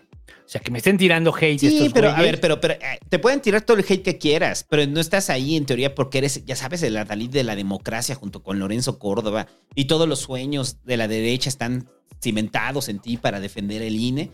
Para eso te regresaron, cabrón. O sea, entonces te vale verga la democracia. Lo que quieres es estar tranquilo tú. Es correcto. O sea, no, no por eso hicieron del INE su bastión. O sea, Sí. no que desde ahí iban a encabezar la lucha por la democracia. Pues no. Pues no, No. Jacobo le gusta No. estar bien él, güey. Y, y- y hay que decirlo, patrimonializaron el INE. Han patrimonializado el INE. Entre estos cuatro o cinco grupitos que existen y que son los que controlan ahí, ¿no? Sí. Pero creo yo que este era lo mejor para él, ¿no? O sea, dijo, yo me voy, ya no me están chingando, traigo chido mi traigo chido mi, mi, mi retiro y ya puedo dar clases en una universidad en donde te gusta este, La Ibero. la Ibero y me van a pagar unos El 150 ITAM. mil varos. Ándale, me van a pagar unos 150 mil varos y ya, güey, me la llevo más relax, menos pedo y nadie me tira hate. Y sí, güey, tal cual. Eh, se está defendiendo a él. O sea, le vale verga la lucha por la democracia. Le vale madre, ¿no? Sí.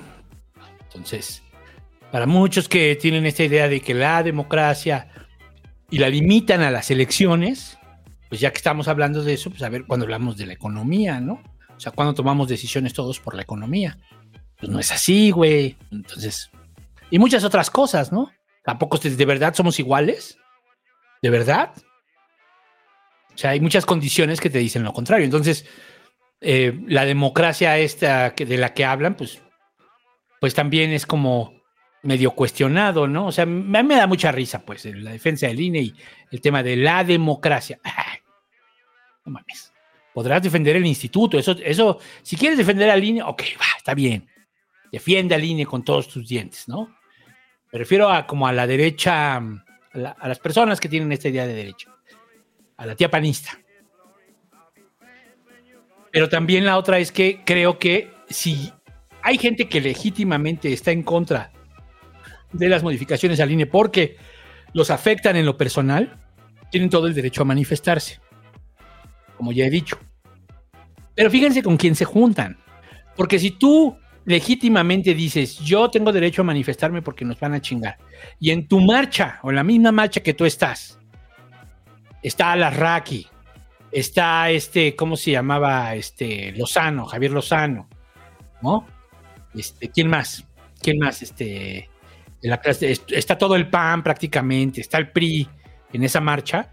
Pues, güey, o sea, pues, tu, tu, tu lucha, pues como que no está muy bien representada, porque aunque ellos, digamos, con ellos no se metieron con tu chamba en general, pues sí han hecho que las condiciones del país no estén bien. ¿no? Entonces, y, y le estás entrando al juego político. O sea, si en tu marcha, porque eso, eso es muy fácil de desmarcarse. O sea, ¿tú crees que en el CGH se hubiera podido meter, de repente vieras al PRD metido ahí? Pues era muy sigiloso, ¿no? No veías ahí a, la, a, la, a los cuadros del PRD, a los políticos. Los hubieran mandado a la verga en ese momento. ¿Estamos de acuerdo? Sí. Entonces, también yo creo que toda esta gente que, que, digamos, está marchando por el, por el INE y que, digamos, lo podrían hacer de forma que desde mi punto de vista es muy legítima, pues sí están echándolo a perder porque mira con quién te juntas, güey. O sea, al final ya está politizado, ¿no? Y ese es el pedo. Entonces, no sé, este, eh, eh, en general, digamos que lo de Edmundo Jacobo, pues sí te pone a reflexionar de, ok, hay banda que sí gana un chingo en el INE, ¿no? Hay banda que vive muy bien del INE.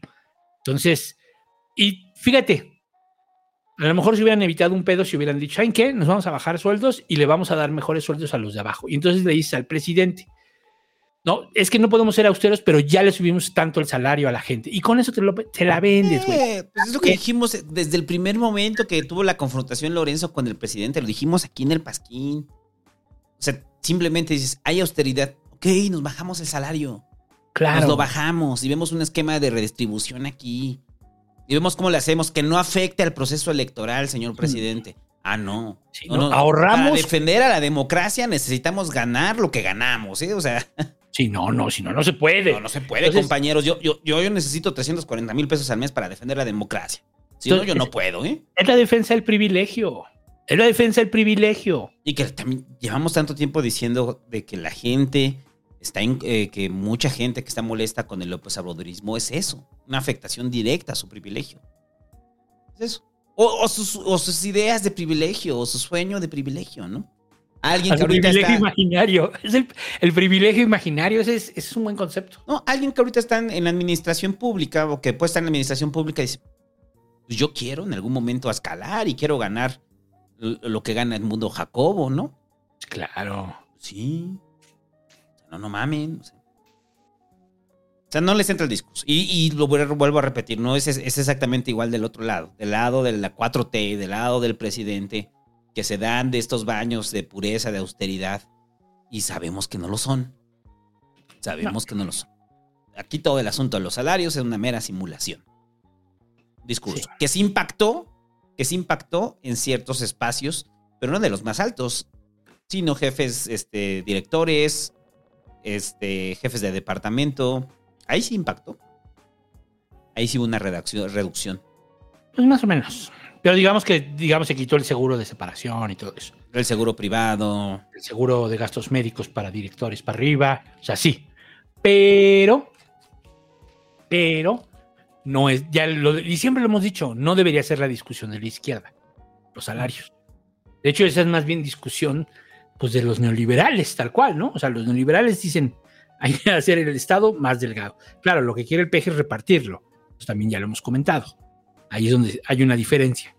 Mientras que los neoliberales decían hay que hacer el Estado más delgado y ya no tenemos que cobrar tantos impuestos, o ya no se tendrían que pagar tantos impuestos, el PG lo hace para repartirlo en programas sociales. Pero es una política.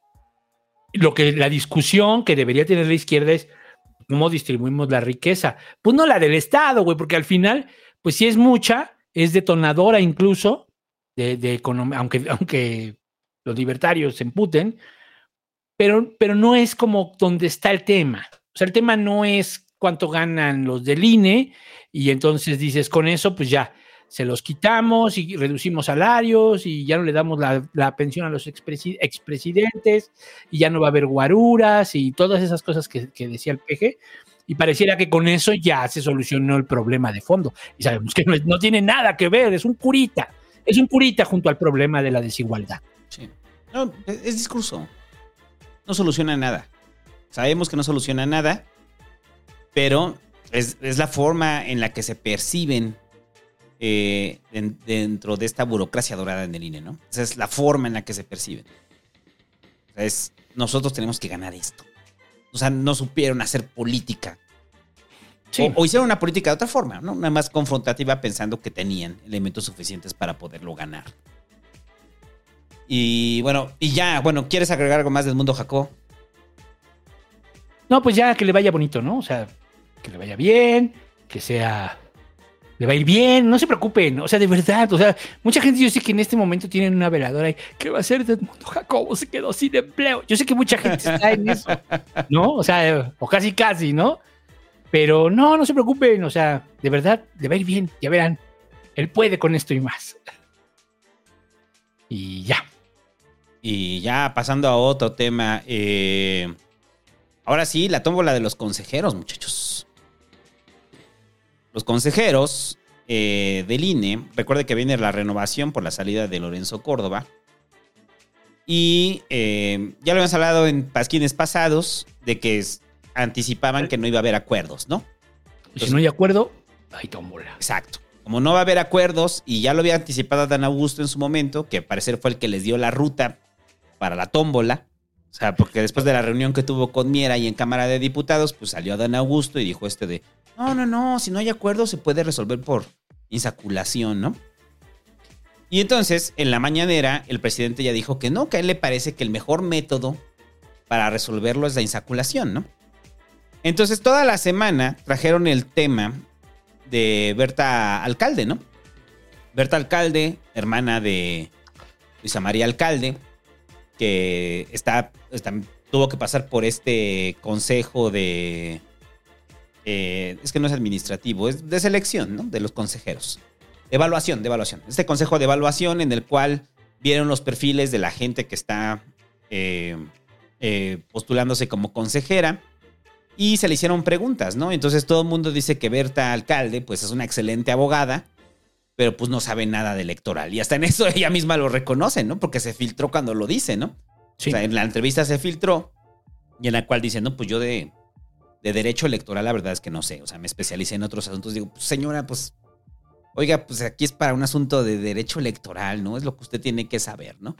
Sí, de hecho sí. Y si hay una cargada hacia Berta Luján, bueno, Berta Alcalde, para que Berta Alcalde quede como consejera presidenta del INE. Es lo que se está buscando, ¿no? Se está buscando la cuenta política. Recuerde que hay 20 perfiles y estos 20 perfiles van a entrar a la tómbola y entonces yo digo que van a hacer un concurso así de talento. Entonces van a ver, o sea, qué pueden hacer, o sea, si usted puede hacer burbujas con el cigarro, otros van a bailar. Se va a hacer un concurso de talentos como la voz, ¿no? Pero son 20, de estos 20, ¿cuántos propone Morena? que están vinculados, cuatro. O sea, que se identifican como vinculados con el partido, ¿no? Ajá. Sea, hay cuatro, pero Morena está proponiendo eh, más de 12, ¿no? O sea, estadísticamente tienen posibilidades de ganarla, ¿no? Sí. Eh, pero los demás sí son perfiles académicos o perfiles de abogados, ¿no? Electorales. El- en el caso de los que son vinculados a Morena, nada más son cuatro. O sea, que tienen como vínculo político, ¿no? Este. Entonces, lo más seguro es que se va a ir la insaculación. Ya salieron a decir eh, los diputados del Verde que dicen no queremos la insaculación en la Suprema Corte, porque recuerde que la insaculación va a terminar en la Suprema Corte. O sea, la tómbola, pues. O sea, la tómbola. Entonces va a llegar una edecana así. Y este. como de Chabelo. Y va a llegar y va a decir, bueno, y la Suprema Corte se toma un receso para hacer la tómbola, tómbola, así, ¿no? Vas a aparecer, ándale, va a aparecer el programa de multimedios. Sí deberían hacer un, deberían de hacer un pinche, este, un reality, güey. Estos de los pinches canales gubernamentales como el canal del Congreso. Ajá, que sea un reality. Ahí, ahí ellos deberían, ahí es donde ellos deberían de hacer algo acá, ching- un pinche reality, güey. O sea, no mames, o sea, y desde ya, en este momento, güey. O sea, de verdad, de verdad, la gente se politizaría, güey. O sea, eh, sería mejor eso que lo que pasa en el canal del Congreso. Como la isla, ¿no? O sea, como la Como la isla, isla. pero, pero con abogados, ¿no? Porque todos son abogados. Entonces estaría chido porque los habitantes en la isla dicen, ahora tienen que buscar alimento. O sea, ¿quién demando para sacar alimento de aquí? A ver. Los, los primeros, los primeros cinco que salgan serán consejeros. En una jaula. Sí, güey. Los metes todos en una jaula y ya. Che canal del Congreso, güey. Eres pobre porque quieres. Sí. Pero bueno, aquí terminaría en el Poder Judicial, ¿no? En el canal judicial. El canal judicial sería que tendría que hacer su. Este. También, pues es que ahí brinca el reality, güey. Entonces lo- ya tiene la segunda. La primera temporada es la elección. Y la segunda temporada es la validación. Entonces ya ahí, este. Ya te vas al otro reality. Ajá. Y ese ya, ya, ya, ya existía, güey. Pues, es el tribilín. ah, no, pero ese es a, su- a Suprema Corte, ¿va? Ajá. Este va a Suprema Corte. Pues sí. Canal Judicial también. Eres pobre porque quieres. Puras cosas aburridas. O sea, sí podrían hacerlo, ¿no? Sí, pues sí. Fíjate que, o sea, o sea aunque, lo, aunque lo de- lo decimos un poco en broma, pero sí podrían jugar con eso, de hecho. ¿Con qué? Con, pues, hacer documentales y cosas así de cómo se llevaron ciertos procesos y la chingada. Ah, sí, no, documentales, pero los van a hacer al estilo del canal del Congreso. Canal Sí. del Congreso. Así de aburridos, así de aburridos. Sí, tendría que ser más. Bueno, aunque más- sí han cambiado cosas en el canal del Congreso, ¿eh? Ya hay cosas más entretenidas, entretenidas. Sí. Bueno. es que no quería anticiparlo, pero bueno, luego lo digo. Ajá. Dilo, pues ya, dilo, dilo. Este. No, hasta que salga, hasta que salga. Hicimos algo Sí. ahí con el canal del Congreso. Por eso digo, ya hay cosas más entretenidas ahí. Bueno, entonces, este. El tema de. De Berta, de Berta Alcaine Luján. ¿No? O sea, es que ya es una cosa también tremendo, güey, el asunto ahí con esa familia. Ajá. O sea, es la comprobación de que la política la están haciendo familias. La están controlando familias. Y tiene su razón, pues, o sea, ya lo platicamos, que Berta Luján era la contralora de la Ciudad de México cuando salió el tema de Bejarano. ¿Se acuerdan de todo el tema de Bejarano, la contralora en la Ciudad de México? ¿Y saben qué pasó? Pues realmente nada. Ay, bueno, y lo de Ponce, y Ponce también. Que ese, ese, digamos, sí era funcionario. También Bejarano, porque era secretario particular. Ajá. Y no pasó nada. Sabemos que no pasó nada. O sea, no es así como que no pasó nada. Y entonces, o sea, ¿a dónde fue a dar ese dinero? Este, pues eso tendría que haber tenido ciertas consecuencias, ¿no? ¿Dónde quedó el dinero ahumada? ¿Quién lo usó? ¿No? Bueno. Y no pasó nada. Entonces la Contralora era Berta Luján. Y después, que también fue candidata a el partido, ¿no? ¿Te acuerdas? Ajá. Que fue candidata al partido, a, a- a presidir el partido y luego se bajó. Luego la secretaria del trabajo, yo era su hermana. Entonces sí, es así como, güey, ¿y en el INE? ¿Y en el INE? ¿Y no sabe de derecho electoral? ¿No es su tema? O sea, ya es un tema como muy romántico. Muy romántico, ¿no? Así de que no se necesita saber mucho para presidir el INE, nada más es tener sentido común y ya. Ajá. No, eh, no buscan perfiles. O sea, los que están buscando. Lealtades. Ajá, es eso. Es, es política. Sí, sí, está cabrón, pero además, curiosamente, de la misma familia. Y se impulsaron toda la semana. ¿eh? Ese tanto fue la discusión que una de las razones por las cuales se están terminando en la desaculación es porque la oposición no quieren a Berta alcalde. No la quieren. Y al parecer, pues vamos a ver si se amaña la. O sea, ¿sabes a qué? ¿Sabes? Está tan cagado que lleven la insaculación. Y se trajimos así para dar fe de esta insaculación a Don Chucho. Don Chucho es el que hace la bolita ahí en Chapultepec. bueno, lo van a disfrazar, ¿no? Güey. Lo van a- le van a dar un contrato en chingas y de no, no, no, es asistente administrativo. Tú, ahorita te armamos tu contrato. ¿Dónde quedó el consejero? ¿Dónde quedó el consejero? A ver, ¿Dónde quedó el consejero? Sí, Mira, aquí, aquí está Berta Alcalde, aquí está Berta Alcalde. Sí lo ve, lo ve, lo ve. Si lo está viendo, no lo está viendo. Mire aquí. Ay, ay, Berta Alcalde, quedó. sí pueden hacer. O sea, sea, pueden llevarlo. O sea, sí creo que sería una gran estrategia llevar a Don Chucho, el de los, el de la tombo, el de la. ¿Dónde quedó la bolita, muchachos? Por cierto, paréntesis, si ustedes de provincia y viene a la Ciudad de México, no se deje engañar por los de la bolita. O sea, siempre tratan de engañar a la gente que viene de provincia. Ahora, también voy a decir algo. Mm, ¿Es requisito saber derecho electoral? No. Pero sí tendrías que tener como, como entenderle al derecho y tomar un diplomado, que es muy rápido. Y tampoco es la gran panacea el derecho electoral. Es que también esa es la otra. O sea, pareciera que es así como lo más... No, el derecho electoral es... No necesariamente. No necesariamente. O sea... Y además tienes asesores, ¿no? Ajá. que saben eso. Es un poco como, o sea, a- mm, pero que sí le entiendas. Ese sería lo importante. Porque imagínate que eres, no sé, actuario y un chingón. Yo creo que sí sirves en el INE. No sé si para presidir. Ese es otro tema también. Ese es otro tema. Ahí sí, digamos, la puedo comprar que deba saber derecho electoral. Pero sí como para ser parte del, del consejo no necesariamente tendrías que saber derecho electoral, ¿no? Pero sí entenderle, yo creo. ¿Por, por qué digo esto? Porque sí, sí me imagino ciertos perfiles, como un actuario, este, eh, participando, ¿no? O no sé, como de alguna otra profesión, un matemático, qué sé yo, ¿no? Hasta un ingeniero en ciertas materias, hasta en sistemas, güey. Ajá.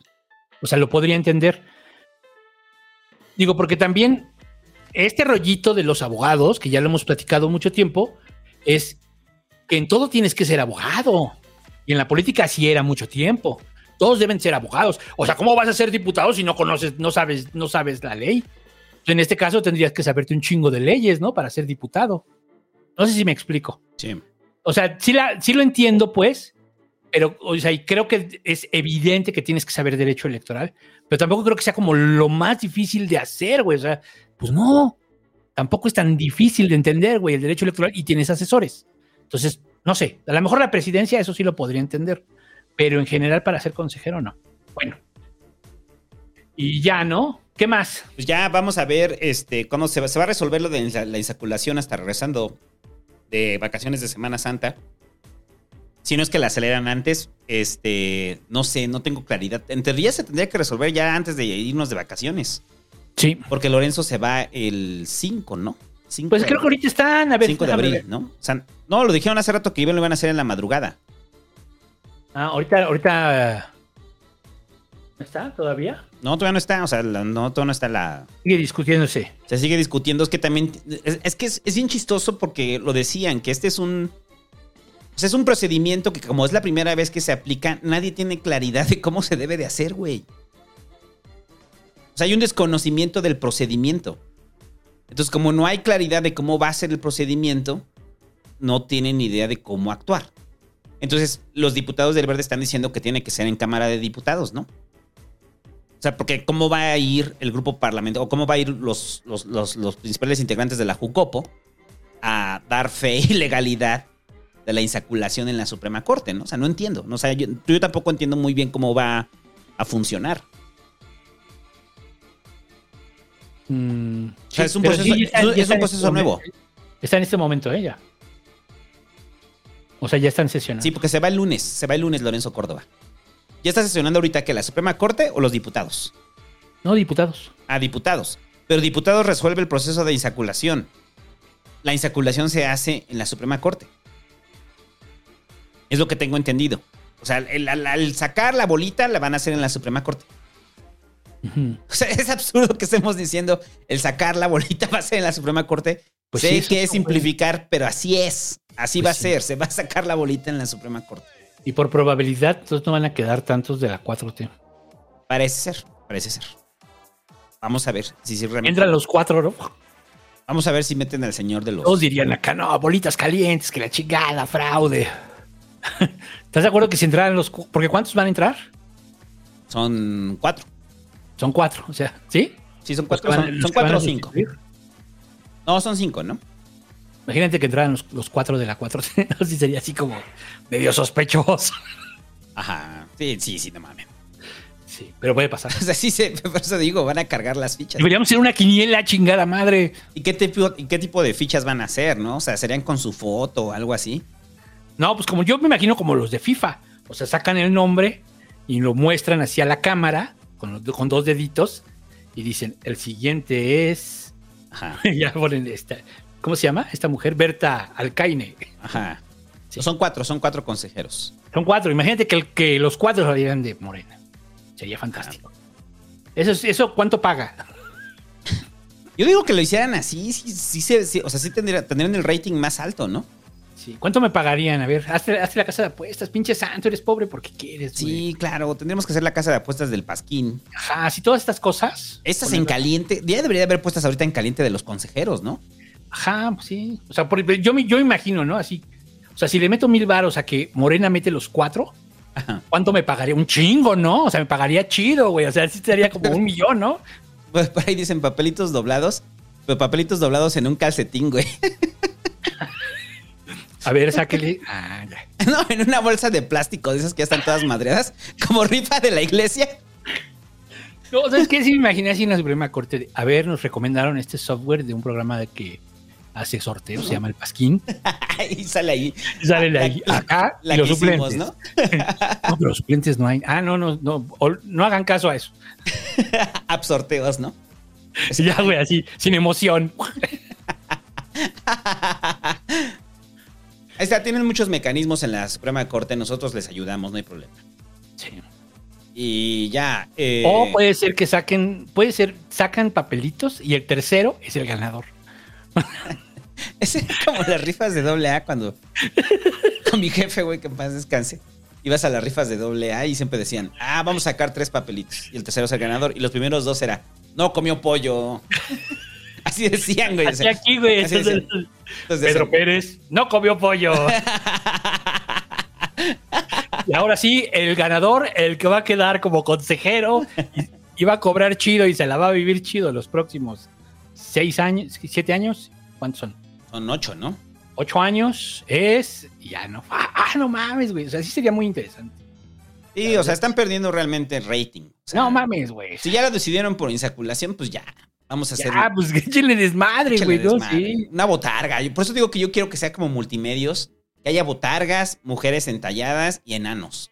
O sea, las tres, güey. O sea, las tres así como multimedios mientras suena una cumbia, así. Y todos bailando así. Y ahí viene el sorteo otra vez. Eh, eh, eh, eh. Ya regresamos al sorteo de consejeros del INE. y que lo hagan en un foro de multimedios, güey. O sea, Chingada ¿por qué la política es tan aburrida? Ya, ya vimos por qué. Inviten a Mediometro y que Mediometro sea el que saque. A ver, Mediometro, dale. da- da- ¡Ah, Mediometro! Que entre bailando, güey, y saque un papelito, ¿no? Yo digo que el que saque la carta mayor, el que saque las, es consejero. y Ya la verdad. Hay muchas opciones, hay muchas opciones. Sí, qué aburrido lo van a hacer. O sea, No, si la ya es verdad- tómbola y ya estamos terminando la tómbola, pues ya haganla divertida, hay ¿no? muchas cosas Avienten una gallina, que alguien aviente una gallina en algún momento. Juego de paja, ¿no? Así, el que saque la pajilla más corta. O sea, puede ser muchas cosas, güey. O una combinación incluso. En la primera prueba se eliminan los que saquen la pajilla más corta. En la segunda, ¿qué podría ser? ¿Quién se come más rápido? La dona. ¿Quién se come más rápido? No, pero ahí sí ya no hay azar, ahí Ah, habría sí, una no, ah, habilidad sí, ya, de comer. Sí, sí, sí. Tiene que ser azaroso el tema. Sí, es azaroso, tienes toda la razón. Sí, Sí. Sí, no. Ah, Pues pues, eh, la etiqueta, ya sé que lleguen todos, los, se los citas a los 20, se sienten y les digan, debajo de su asiento está la siguiente persona que va a ser consejera del INE. Y ya lo sacan de fotos. ¡Ay, no mames! ¡Gané! ¡Gané! Exacto. y así varias etapas, güey. O sea, y ahí sacas a los cuatro, güey. ¡Pum! Globos, globos. O sea, puede ser como ahorita que está de moda el asunto del sexo de los niños, que sacan a cada rato videos de las formas que hacen para, para descubrir el sexo de, de, de los bebés. Sí, pero, o sea, si es negro ahora, el, si es negro el. ¿Qué sería? El polvo. Si el polvo es negro, Ajá, es consejero. entonces es consejero. Si es blanco, Mm. no lo es. Ajá. Ya, ¿no? Y así rompen los globos. ¡Tas! ¡Ay, sí soy! ¡Sí soy! ¡Sí soy! Sí, güey, esto sí, como Chabelo, güey. Aquí es donde sí debería revivir Chabelo, güey. Ahí está, no, pues, exacto. Revivan pero a Chabelo y métanlo en lugar del mundo este pedo. Jacobo. Ajá. Sí, no, métanlo aquí. O sea, tenía una chamba perfecta. Dice, ¿cómo te, cómo te llamas, cuate? Ay, Berta Alcalde. Dime, Berta, ¿qué te gusta? Ah, no, Pues, el ¿cómo- cómo derecho, pero no me gusta el derecho electoral. Eso se me hace aburrido. Eso, eso sí hubiera sido muy bueno. Que dijera que le era- aburrido. de hecho, se me hace aburrido. Oye, ¿qué hace aquí? No, pues, mi mamá. Ay, qué triste, qué triste que tengamos que estar diciendo esto de la tómbola, muchachos. Pero bueno, así va a ser. Eh, y ya en un proceso histórico. A través de la insaculación. El cáliz de fuego también me gusta, sí. Que- Un cáliz de fuego sería muy chingón. Ah, estoy chingón. ¿no? Meten su papelito y el que sale. Ajá. O dados, dados. Dados también. Todo, todo lo que sea azaroso. Imagínense todas las posibilidades que habría. Ruletas. O sea, hay tantas cosas que podrían pasar. Y ustedes, güey, lo van a hacer con un pinche calcetín y unas bolitas. Y de repente va a sacar el, pie, el papelito la ministra Peña va a decir, y el ganador es, ay, es que está mal escrito aquí, ¿no? no ¿Qué dice Juan? ¿Es Juan? Sí, es Juan. A ver, a ver, ¿le puedes leer? Iván, Iván. Iván, ah, Iván. Es que no sabe escribir el que escribió esto. No, ma, Juan, usted no. Lo sentimos. Y con, y con y lo hizo en cuaderna de, en cuaderno de ese de cuadros, ¿no? Y además los cortó hacia lo pendejo, güey. O sea, con las manos, güey, sin tijeras, güey. Ah, puras pinches rifas de barrio, güey. Rivas de barrio, güey. Sí, la verdad sí habría muchas cosas. Un Kinder sorpresa. Mm. O sea, cada quien que- un número y que el ganador sean el ganador del premio mayor que se va a jugar el domingo. O sea, le asignan un número y el que salga el premio mayor, ese queda como consejero, ¿no? Exacto. Y los más cercanos quedan como consejeros. Sí, sí puede ser, puede ser. Sí, que jueguen con los tres últimos números de la lotería de acuerdo a su credencial de lector.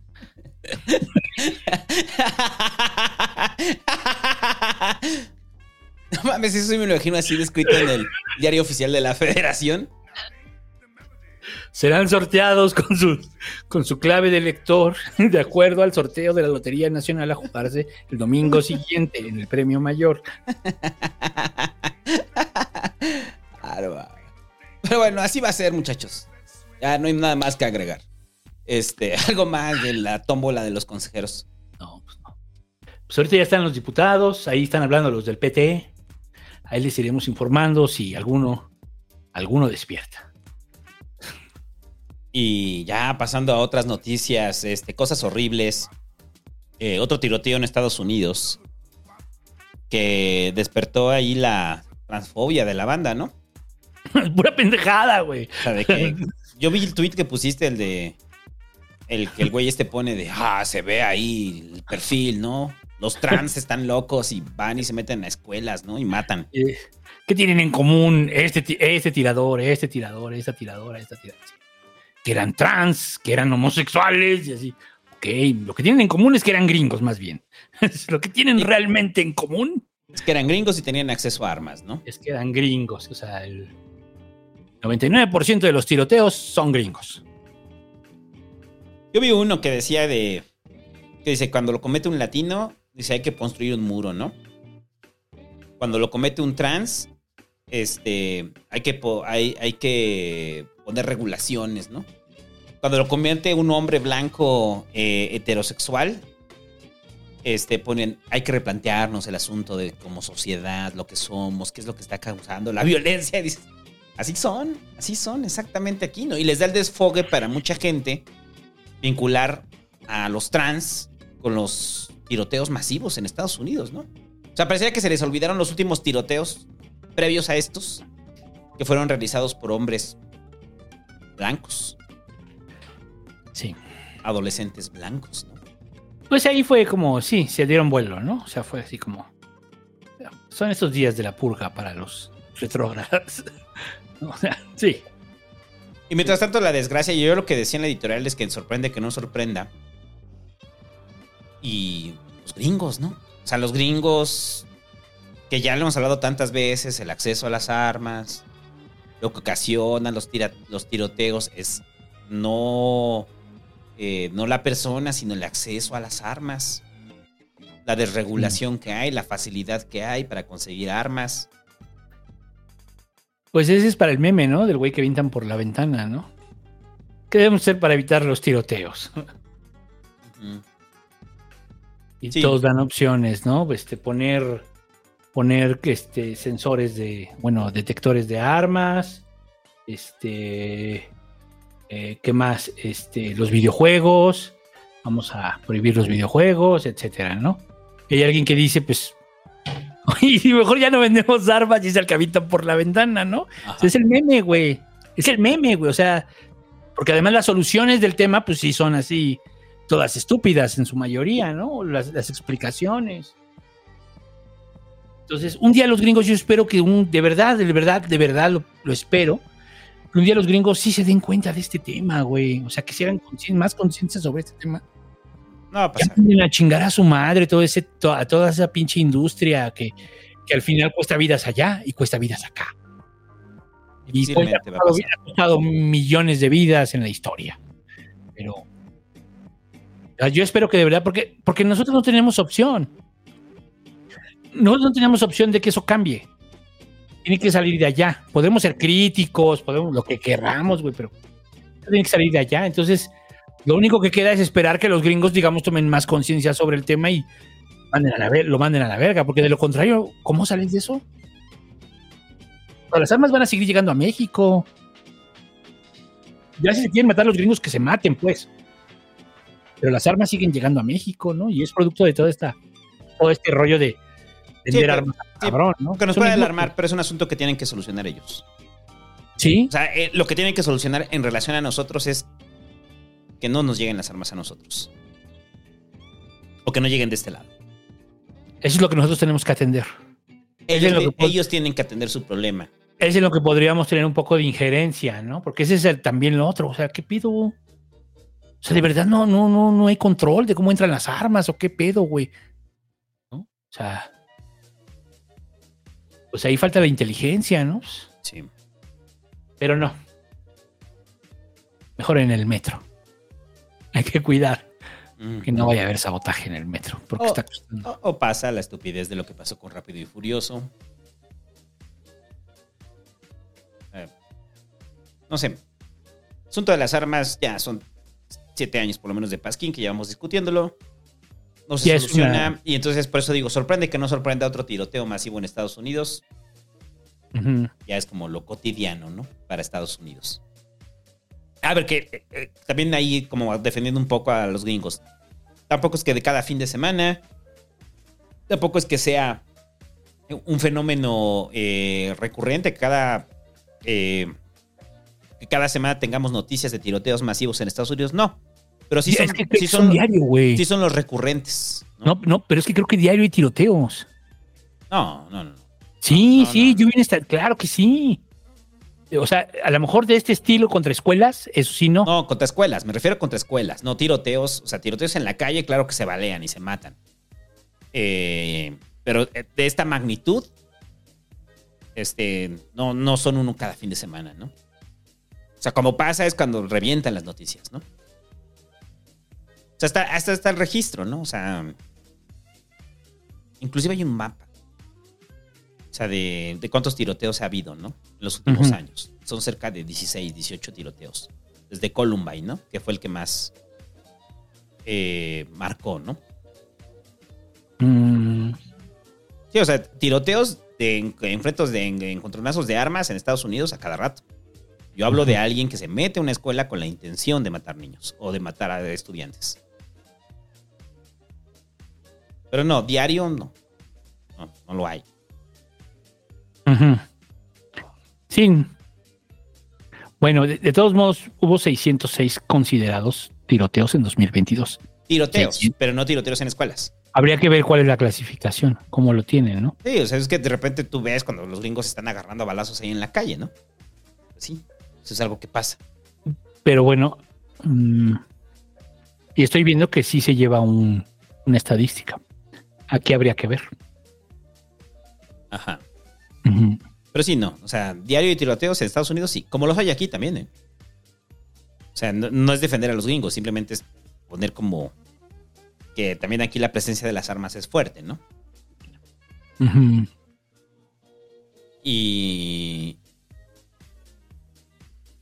Y, y ya, ¿qué más? Ahí te va, y este sí es el dato actualizado. Son 214 incidentes en escuelas de Estados Unidos desde 1970 para acá. Ujú. Pues sí es alto. Porque es en escuelas. Es que, o sea, no es el, los cárteles enfrentándose, ¿no? Sí. O sea. ¿Desde qué año? Desde el 70. Sí, sí es alto. Sobre todo porque son en escuelas y, y supongo que ha aumentado, ¿no?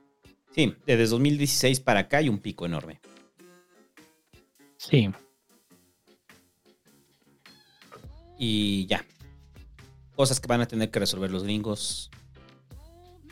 Eh, porque pues ahí les compete completamente a ellos, ¿no? Mientras tanto que resuelvan.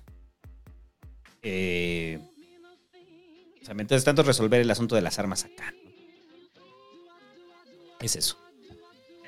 Y Porque si no, pues los gringos te dicen a dónde puedes ir de, vi- de viaje y a dónde no, ¿verdad? Sí. Que es este- esta noticia que pusiste de, que de, de que los gringos dicen que no viajen, ¿ah? Ahí va, los, los gringos dicen que usted no viaje a... a- Mire, usted puede visitar México. México es tranquilo. Si usted es gringo, no se preocupe. Si usted es alguien que vive ahí en la colonia Roma y que por azares del destino escucha el pasquín, pues no se preocupe. Puede venir al país a excepción de Baja California. Según los gringos, ¿eh? Baja California, Chihuahua, Durango, Guanajuato, Jalisco, Morelos, Sonora, Colima, Guerrero, Michoacán, Sinaloa, Tamaulipas, Zacatecas y ya. Y ya. Entonces de ahí, pues le queda todavía San Luis Potosí, le queda Aguascalientes, le queda la Ciudad de México, el Edomex, le queda Oaxaca, le queda Quintana Roo, eh, Yucatán, Campeche, Tabasco, Veracruz y Chiapas, ¿no?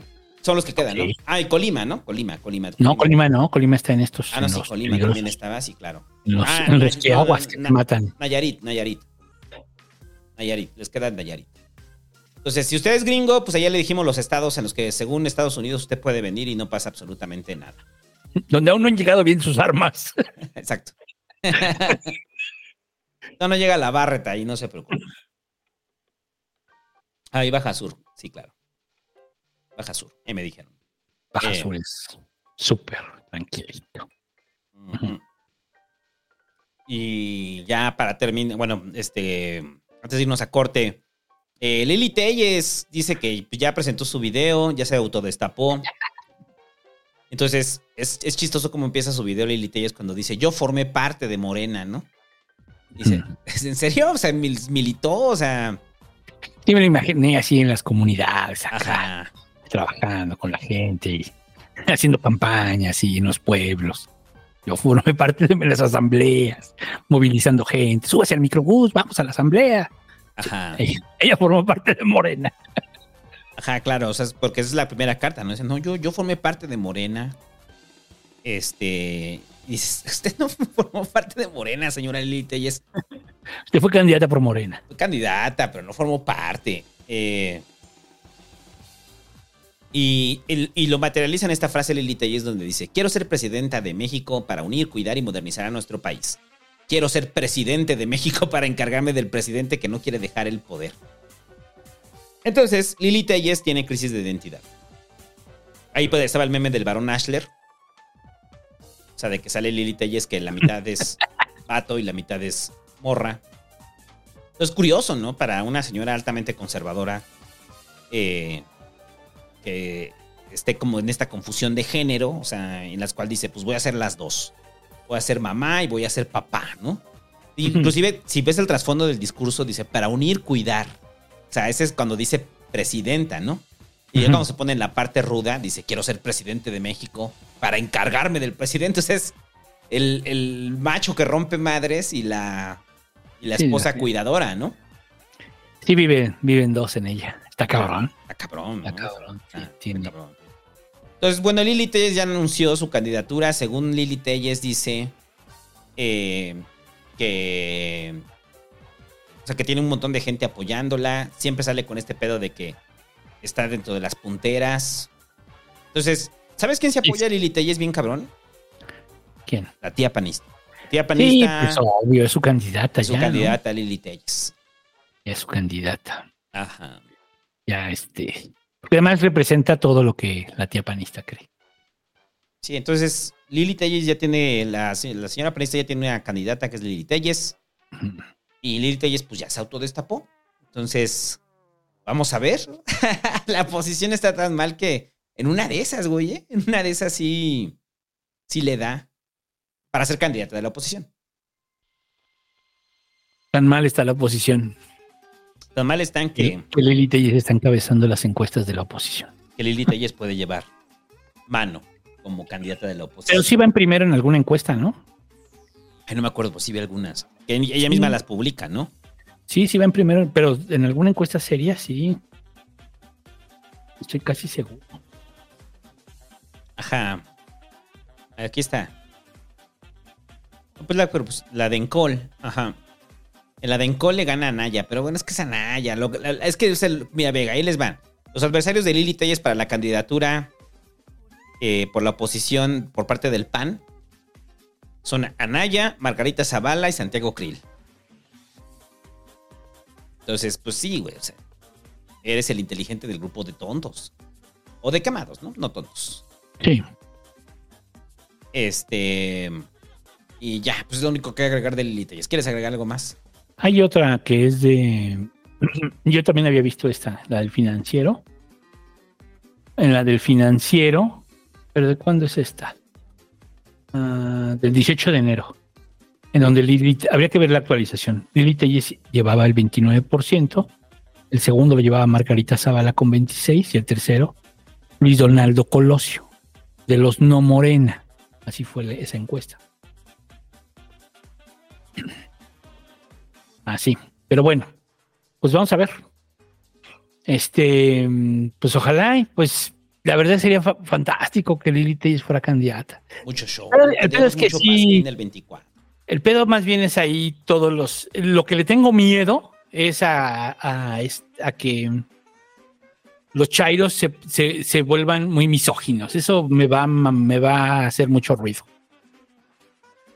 En general.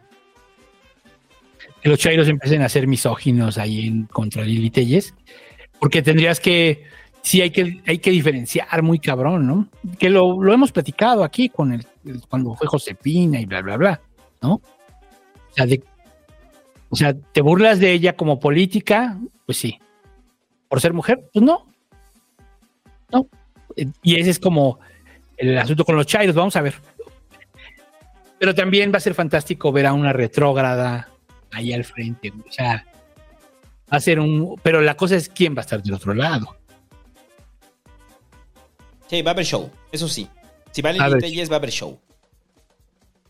Y Sí. ya, vamos a un corte. Pausa, ¿verdad? Sí, y ahorita regresamos a Superchats, muchachos. No se ¿Cuántos, vaya.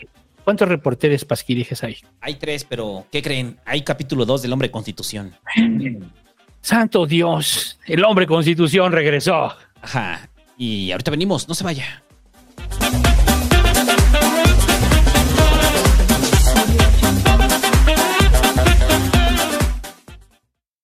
Hoy, en el Pasquín Cyberpunk, llevamos tres cápsulas, una de ellas no emitida porque no hubo Pasquín en esa semana, hablando del espionaje en diferentes instituciones y empresas. Y hoy no es la excepción, pues hace unos días el CEO de TikTok fue a dar a los tribunales de Estados Unidos, y esto podría causar su provisión a todo el público del país, pero ¿por qué lo quieren funar? ¿Las razones son válidas?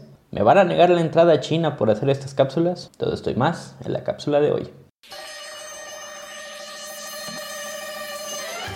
TikTok, una aplicación que desafortunadamente no necesita introducción, ha estado en la mira del gobierno de Estados Unidos desde hace mucho tiempo, pero parece que aumentarán las medidas tomadas contra esta, puesto que la semana pasada Shou Zi-Cheu, el CEO de TikTok, fue a comparecer ante el Congreso de Estados Unidos para defender la seguridad y privacidad de la red social.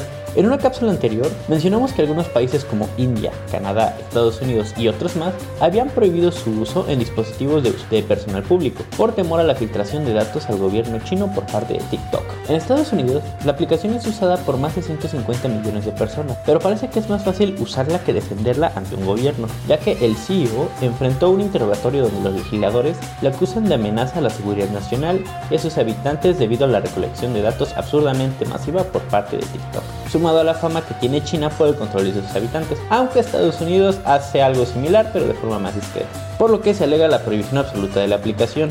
Aunque el CEO de TikTok niega que ésta tenga nexos con el gobierno chino y que se proporcionen datos de usuarios al gobierno, cuando se le preguntó sobre el posible traslado de datos a Estados Unidos, se respondió que esto ya está en marcha y que forma parte de un proyecto denominado TECO, el cual planea mantener los datos fuera del alcance del gobierno chino, aunque estas declaraciones no convencieron a nadie. El gobierno de Estados Unidos también alega por el efecto de esta app en la salud mental y desarrollo de los menores de edad, así como también propone a TikTok ser comprada por una empresa americana. Todo este juicio podría considerarse hipócrita, pues empresas como Google, Meta, Microsoft, entre otras, hacen algo similar. Y esto nos podemos dar cuenta ya, ya que sus términos y condiciones tardan en ser leídos desde media hora hasta hora y media. Esto no es broma. Sin embargo, esto es tema para otra cápsula. A la fecha de grabada la cápsula, aún no sabemos los resultados del juicio, pero sabemos que el Congreso prepara una serie de leyes contra TikTok basándose en criterios tanto económicos como de seguridad nacional. Aunque el tiempo de la cápsula no alcanza para explicar a detalle todo el caso, al menos nos da chance de transmitir una idea general sobre lo que ocurre. Sin más por el momento, me despido de ustedes, recordándoles que las cápsulas del pasquín duran menos de 3 minutos, gracias a que TikTok ya nos acostumbró a no poder concentrarnos más de este tiempo, lo cual es algo siniestro. Les ha hablado Iván y les deseo buenas noches.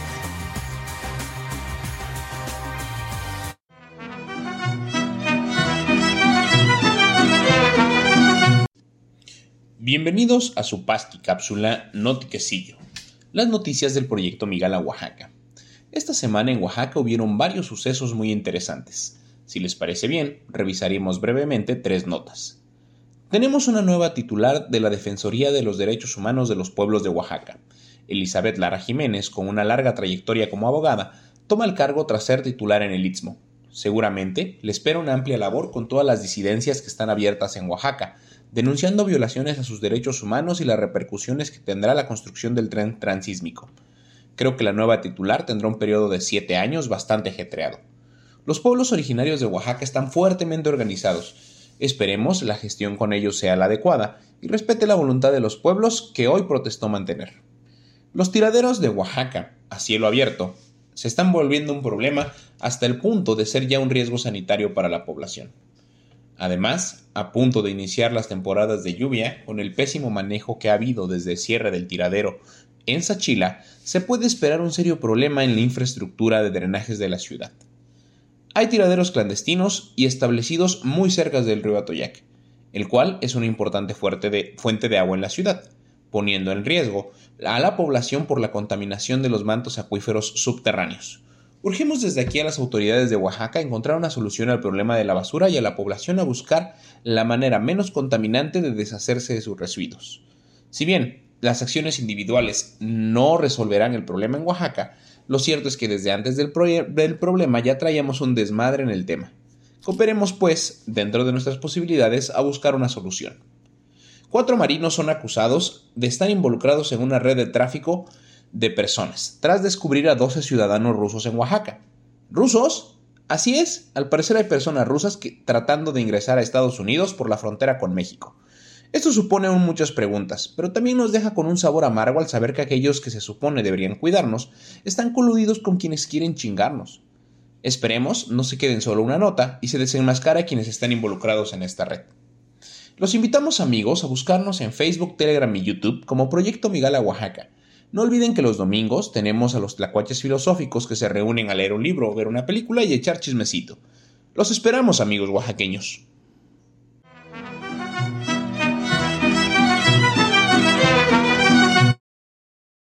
Una producción de... ¡Las Pura Loca! México, 11.30 de la mañana. Santa María de la Ribera. Exterior de la casa de Sandra Cuevas. ¿La casa de Sandra Cuevas? Así es, la casa de Sandra Cuevas frente al kiosco morisco, el lugar a donde no deberían llevar serenata a las 2 de la mañana. ¿Tampoco deberíamos hacer un concurso de salsa en pareja frente a la casa de Sandra Cuevas? No, ni tampoco llevar una banda de guerra a practicar frente a la casa de Sandra Cuevas, donde esta historia comienza.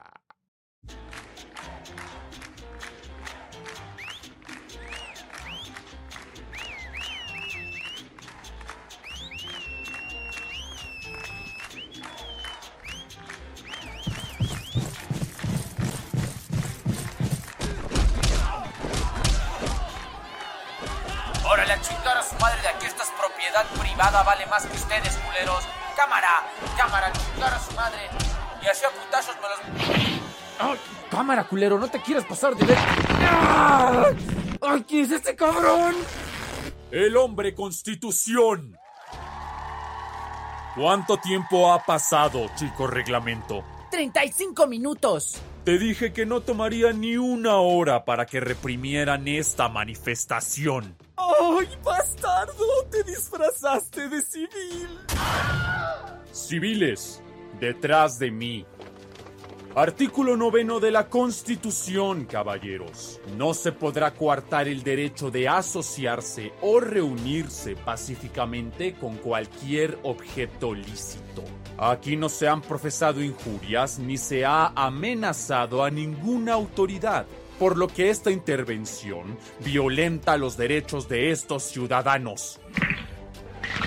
¿Quieren retirarse ahora o prefieren que les enseñe el camino a casa? No te quieras lucir, constitucerdo. Ya te estábamos esperando.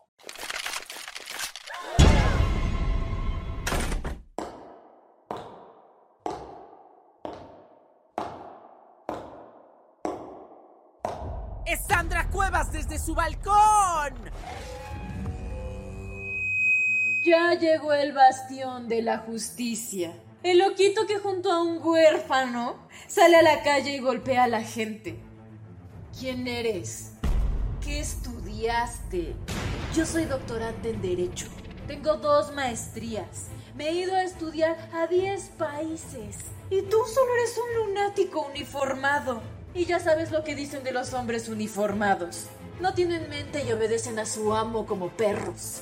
Así que sea un buen perro y sácame a todos estos manifestantes. Violentan mis derechos. Usted nos sacó del kiosco morisco. Tenemos derecho a bailar. Yo tengo derecho a no escuchar su música de nacos que hace que este lugar parezca un nido de ratas. Soy la alcaldesa de Cuauhtémoc y esto es lo que hay.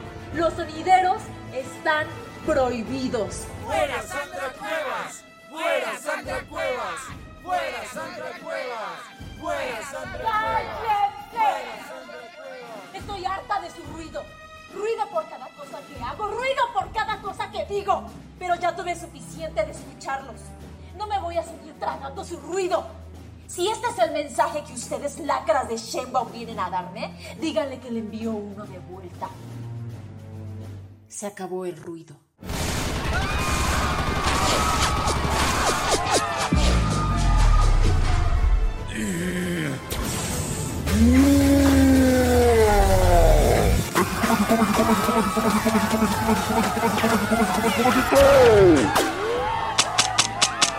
¡Recarguen! ¡Ya! Chico reglamento, acaban de vaciar sus cartuchos. Hazte cargo de ellos mientras organizo a la gente. Hora de brillar, muchacho. Déjamelo a mí, hombre constitución. ¿Podrán el hombre constitución y el chico reglamento derrotar a Sandra Cuevas? Descúbrelo en el próximo capítulo de la siguiente semana, el cual se titula La derrota de Sandra Cuevas.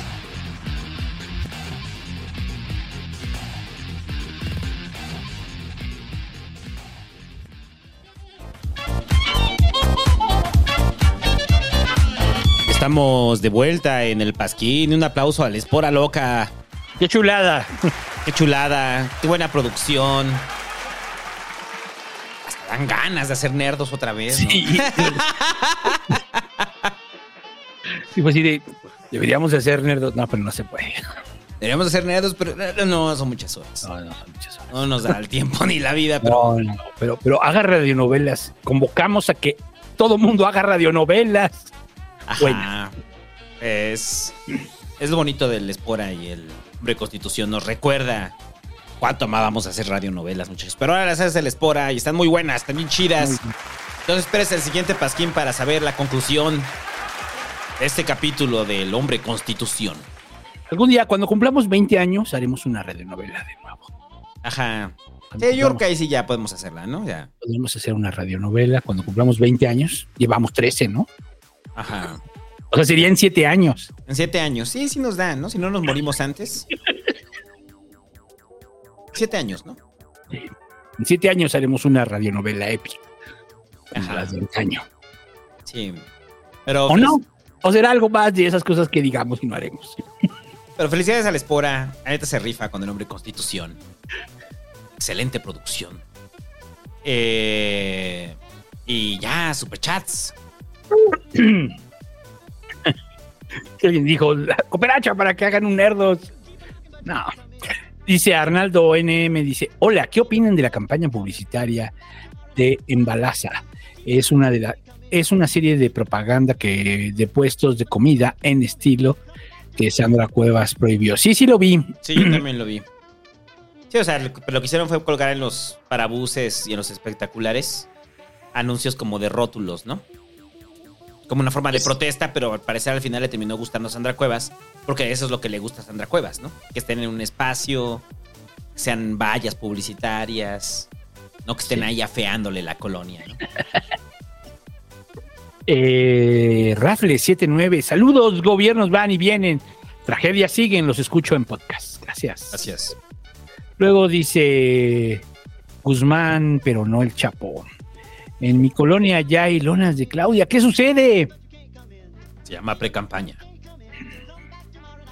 Eh, B. Siursterolf dice: eh, Pascuinos queridos, que Chávez le diga al peje: ¿Conoces la historia de Dark Plagueis el sabio? No es una historia que un yankee te contaría.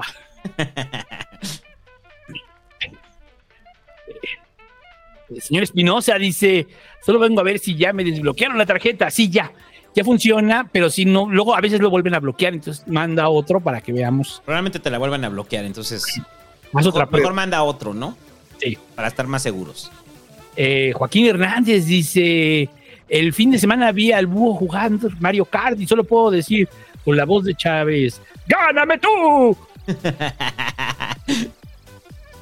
es que este eh, estuvo chido, pero juegan bien, ¿eh? Los morros juegan bien, güey. O sea, yo ya había estado jugando un poquito y digamos que no, si juegan bien, tengo que practicar, malditos.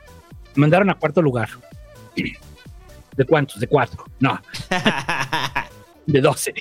Víctor Arqui dice: recomienden lugares para comer tacos en el centro de la ciudad de México. Pero ¿qué parte del centro? El centro es muy grande. Pero vamos a pensar que en el centro histórico. Ajá, si es en el centro histórico. ¿Cómo se llaman los que están al lado del huequito, güey? Tú me habías dicho esos, los que están al lado del huequito, ya los habías recomendado. ¿Pero cómo se llaman? No No, sé. al lado del huequito. Busca el huequito que está en Argentina o Bolívar, no me acuerdo de las dos. Este, al lado hay unos tacos que son mucho mejores que los del huequito y están más chidos. Y Ahí si, está. y si quiere de guisado, vaya hacia Valderas, casi Juárez. Si quiere de pastor, vaya afuera de metro. eh, es este. Allende. Afuera de metro Allende. Sobre la calle No está. están, mal, no están mal los tacos del moro, ¿eh? ¿Los tacos del moro? No están mal. Ay, no, a mí el moro me perdió, pero así feo, feo, feo. Pero que, o sea, en churros y eso. En general, o sea, es así como. ugh. ¿Sí? ¿No te gusta? No. Bueno, los tacos del moro no están mal, ¿eh? No están mal. Son No de sé, pasto. Nunca he comido tacos ahí. Sí, no están mal. Pero bueno, ahí ya tienen dos recomendaciones. Con eso ya la tendría que armar. Eh, Brian Alejandro Gutiérrez Mayorga dice, pagando con el cochino dinero que me paga Morena por trabajar tocando puertas, aunque andar en la grilla siempre es interesante. Saludos. Sí, siempre es interesante. Hasta que llega el momento que te deschavetas. Exacto. Ay, Isai dice, ¿dónde puede escuchar el discurso de Porfi en la Cámara de Diputados de 1997 del que hablaron en el sexenio de Cedillo, Mickey Gamer 69, me la pelas. Está en el YouTube. Ah, Está en el sí, YouTube, según, según yo, el discurso de deporte. Ajá. el, el que hablaron en el sexenio de Cedillo. Está en el YouTube. Sí. Eh, HTDB88, que el padrino de AA me motive para despertarme temprano. Es para mi alarma. Asparo, hazlo estruendoso. Eh, Pares, hijo de su pinche madre. Póngase a trabajar, pinche huevón. Báñese, y ahora sí báñese, porque siempre se va a trabajar ahí oliendo a culo, y oliendo a cama, y oliendo a alcohol de la noche anterior. Pinche borracho asqueroso, miserable, jodido, podrido del alma, pinche alma culera. Ese de chido despertador, güey. O sea, sí me lo imaginé, ¿eh? Ese es buen despertador. Ese de alma culera es maravilloso. Lalo Marby dice, investiguen lo que anda haciendo Agustín Carstens en Suiza en estos momentos y qué clase de cargo está. Para mí es un supervillano de la vida real. No sé en qué, anda. O sea, No sé, no sé, pero me dio risa lo de eso. ¿y que es un villano? Es un supervillano de la vida real. Mm. Eh, bueno, pero investigaremos. Tuso DF29 dice que el peje diga, Torrillito. Néstor Ezequiel López Rangel, saludos al Triple R, gracias por el tapado judicial. Pues, donde Es- quiera. Donde se quiera que esté el triple R. Sí, saludos. Salud. Edgar Uriel dice el domingo voy a Morelos. ¿Vale la pena comer cecina en Yecapixtla?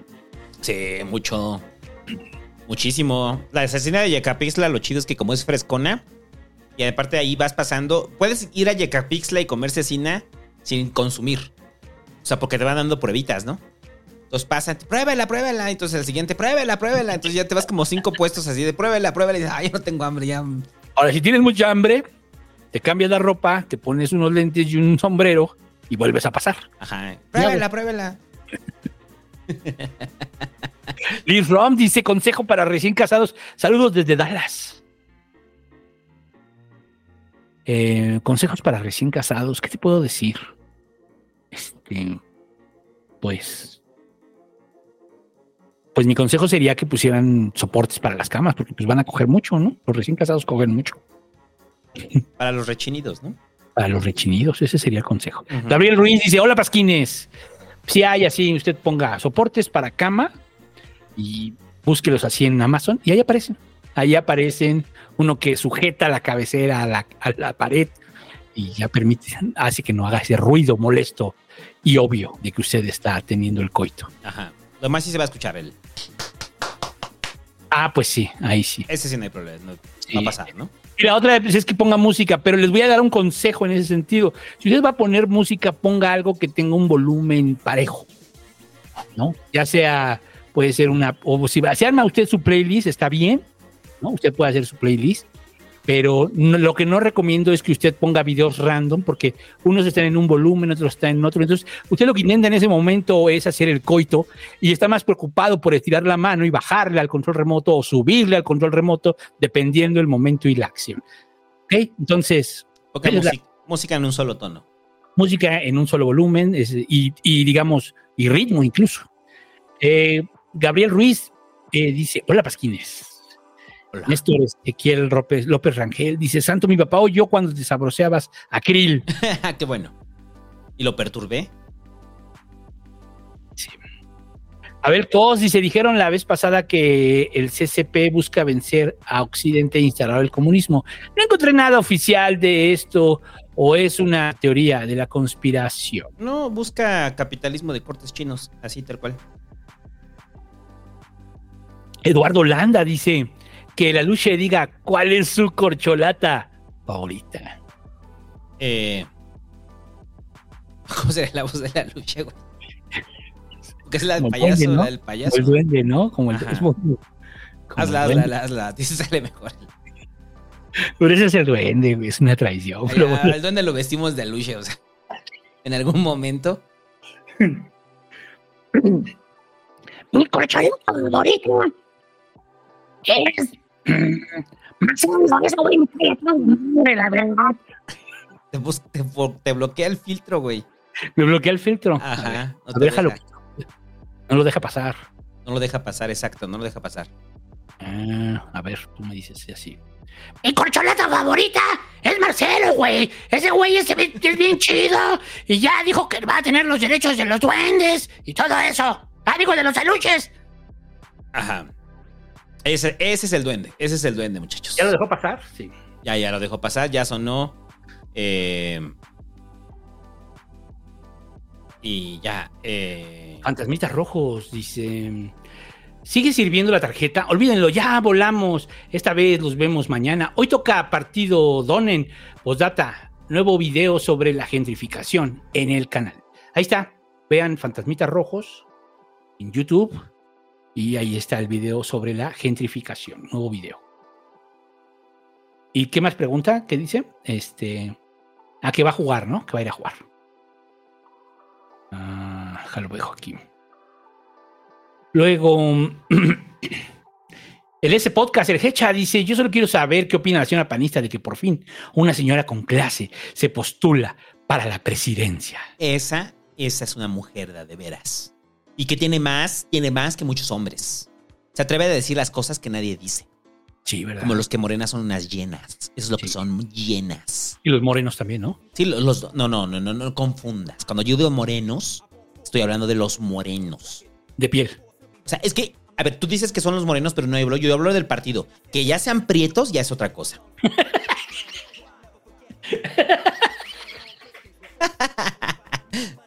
Es una mamada.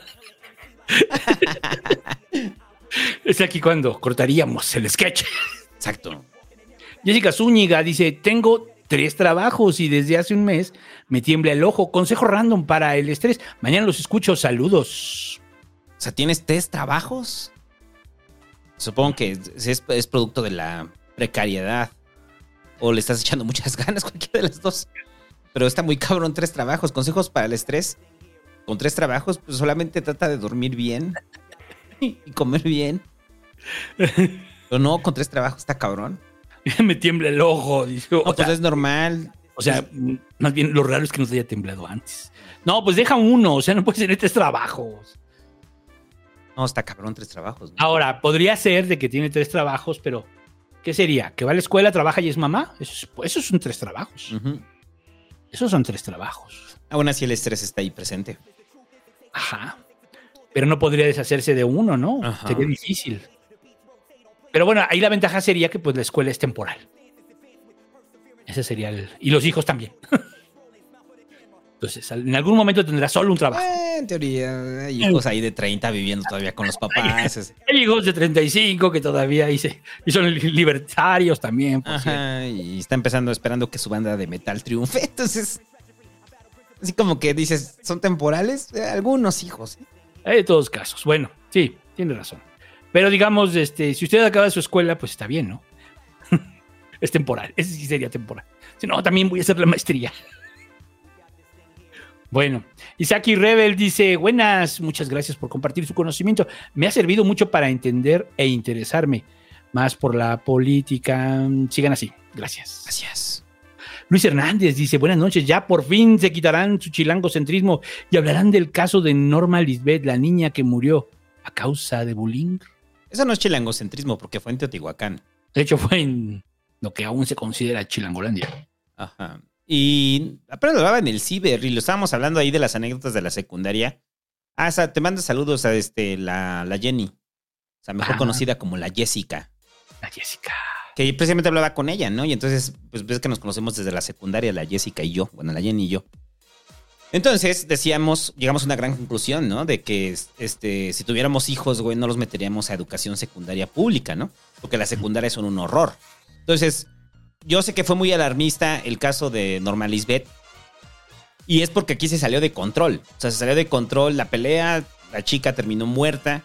Pero en este momento están sucediendo muchísimas peleas en secundarias, es diario, es parte de lo que pasa en, en- en escuelas públicas. Y yo haciendo como remembranza de las peleas que yo tuve en la escuela, fueron terribles. Un día casi mato a un güey. O sea, es- son cosas que pasan y, y- y- y so- sobre todo lleva a replantearse los modelos de educación de la secundaria pública. recuerdas todo el tiempo que yo di talleres en secundarias, ¿no? Ujú. Eh, a mí me tocó ver problemáticas terribles y, y casos peores que no terminaron en tragedia porque no estuvo las circunstancias para que terminaran en tragedia. Pero bien pudieron haber terminado en tragedia. La educación secundaria en México, por lo menos de educación pública, tiene que hacer una valoración fuerte. Muy, muy fuerte. Sobre todo en zonas marginadísimas. O sea, que son las que yo atendí del tiempo que di talleres. O sea, eran zonas tan marginadas con problemáticas que no se imaginan. Sí, Entonces- eso también, eso tiene mucho que ver la zona, ¿no? Much- muchas veces el bullying. No es lo mismo ir en una secundaria pública en Benito Juárez, en Polanco, que sí hay, ¿no? Que en No, que en Iztapalapa. O en en Iztacalco, o en esa. Chalco. Chalco, Los Reyes. A mí me tocó dar muchos en Los Reyes y en Los Reyes son problemáticas terribles. Y muchas veces el bullying solamente es una respuesta hostil de, de una chica que es bully porque su entorno inmediato es terrible. Entonces se desquita con lo que puede, ¿no? Entonces hace falta mucho replantearse el esquema de secundarias y además es una edad muy complicada, es una edad en la cual es el desenfreno absoluto, ¿no? Es una etapa de transición de los chavos y no se enruta y se sigue enrutando bajo un modelo educativo heredado de los años 70, que es punitivo, eh, que es a través de gritos, de maltrato, a los propios profesores, ¿no? No sé, o sea, yo sí tengo un... O sea, lo viví, lo, lo viví como profesionista, eh, lo viví como alumno y, creo que tratar de reducir todo esto al fenómeno nada más de lo que pasó con Norma Lisbeth porque fue una tragedia y atrajo los reflectores, me parece absurdo. Este problema ha estado desde hace muchísimos años. Nada más que no tiene este reflector. Mm. Pues sí. El asunto es que. Pues no lo comentamos porque también es como. Es que son, son de esas noticias que también ya no la pensas. O sea, las ves. En lo personal, cuando me entero, oye, pasó esto y acá y. O sea, luego de repente me platica mi, mi chava, me dice, no, es que le pegó con una piedra y dice, "Ay, no, no, ya no voy a ver eso. O sea, yo no voy a ver eso, no voy a. Sé que pasa, que sé que existe, ya con que me lo diga, sé que existe, que ahí está, pero no necesito verlo. Y así muchas cosas, ¿no? Creo que también pasa como por muchas cosas. Porque es triste la historia, o sea, al final es eh, que, o sea, la chavita se va a ir a la- al consejo tutelar, eh, ya la querían quemar en la hoguera y en Twitter y puro pendejo hablando del tema, que la chingada. Pues es triste, o sea, también no, no entendemos su condición, pero como sea, yo creo que una persona de, ¿qué? ¿Cuántos años tiene? ¿14? 14. de 14 años que ya hay- le haya quitado la vida a otra por el bullying, por lo que quieras, porque, por lo que quieras. Ya lo va a cargar muy cabrón y aparte, pues, se va a ir a la cárcel, ¿no? Se va a No, consejo- y es una vida que marcas ahí. O sea, Ya, eh, ¿no? Por los dos lados está mal. O sea, tanto la chica que perdió la vida, Así es, que es así terrible, como la chica que se va al tutelar. Ya. Las dos, las dos, o sea, al final es como las dos. Oye, ¿tendrías la misma consideración con un chavo? Pues sí, yo creo que con un chavo, sí, ¿no? Ya cuando escala y dices, pues es un asesino, es un oye, pues que se chingue. La verdad, ¿no? O sea, es triste y, pero también la hazaña, ¿no? Así de que no, y que les den, que todavía la juzguen como adulta y le deberían de dar unos 15 años más porque le quitó la vida. Pues no estoy muy seguro de eso. No, no. Es, es el esquema punitivo que va, a terminar en esta chica eh, la vida. Por eso digo, hay que replantearse. O sea, es, la educación secundaria en el país es terrible, es terrible. Sí, sí. Pues, ¿qué les digo? ¿No?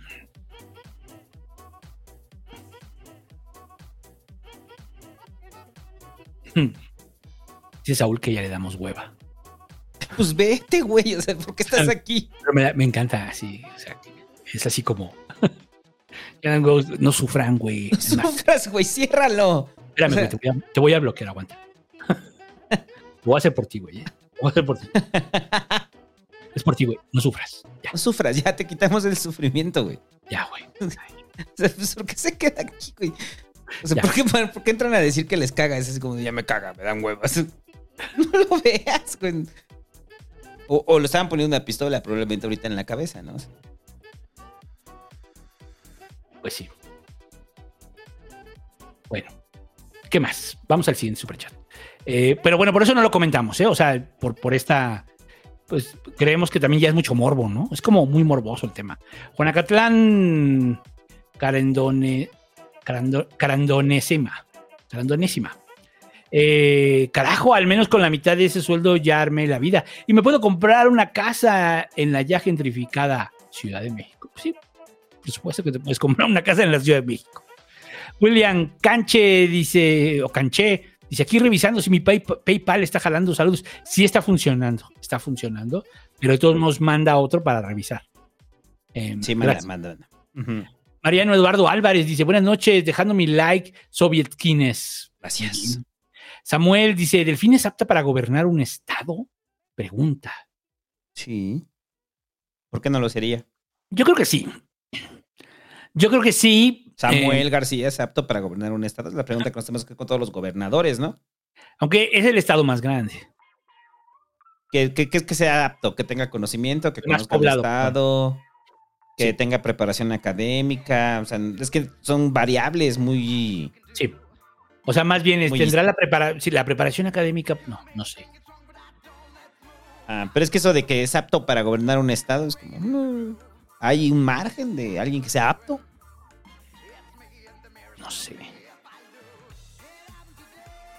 No. Mm, Amenopus dice, hola, no sé si mi tarjeta jala ayuda, por favor. Sí, jala. Santiago Roberto, 95% de los gringos quieren regular las armas, pero el allá la democracia no existe, es el dinero de la industria la que manda. Saludos, compás. Saludos. Pues sí, es ese. y También acá, tampoco creo que la de usted que la democracia es así como. Son los mismos siempre. Eso no es muy democrático que digamos.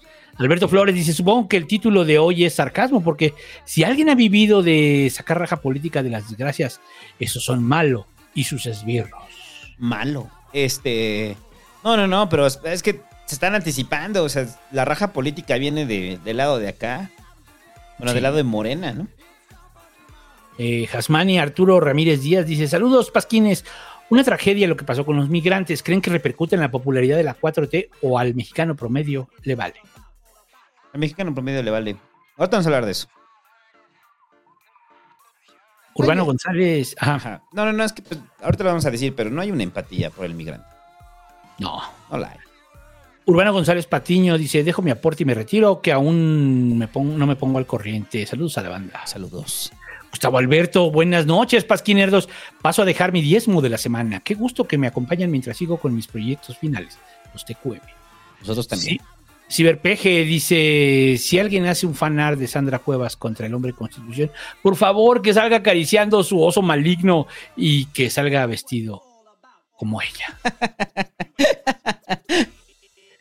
Ahí está. Fer3619. Buenas noches, Pasquines. Vi con mi novia la Pasquina y le gustó mucho. También me dijo que cambiaría, eh, que me cambiaría por Percy. Eh, que el peje le desee un feliz cumpleaños a mi novia Cindy. Feliz cumpleaños a Cindy. Ahí está Percy, ¿eh? Cindy dice que si tú dices va, que, que deja a Fer. Joel Luna dice, soy de Obregón, ¿para cuando el santo venga a hacer su investigación de Álvaro Obregón? Aquí tienes tu casa o por lo menos en qué moverte. Sí, ya lo haré, porque sí tengo que. Quiero ir allá a, a Ciudad Obregón y a Guatabampo, muchachos. Para seguir los pasos de, de Obregón. Sí.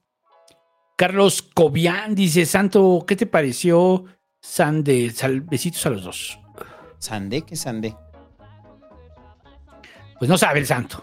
Es que no sé Sí. qué es Sandé. Si la palabra del año pasado era despropósito, ¿cuál era de este año? Aparte, consideren al tío panista Ubu. Ya te había dicho cuál era la de este año, ¿no? No sé. No, todavía no tenemos una. Espérense, ya la vamos a forjar. Mira, este Héctor Julián Celey Rojas deja su superchat y no comenta. Güey, comenta ahorita, lo leemos. Ajá. Este es un clásico, ¿no? El Héctor Julián Celey Rojas, sí, ya, ¿no? Está desde hace un rato.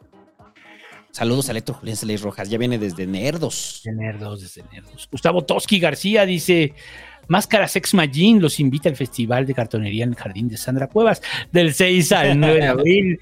El día 8 será la quema de Judas. ¿Qué? Kingle. Se pone bueno.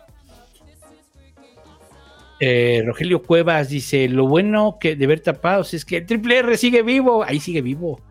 Ahí sigue.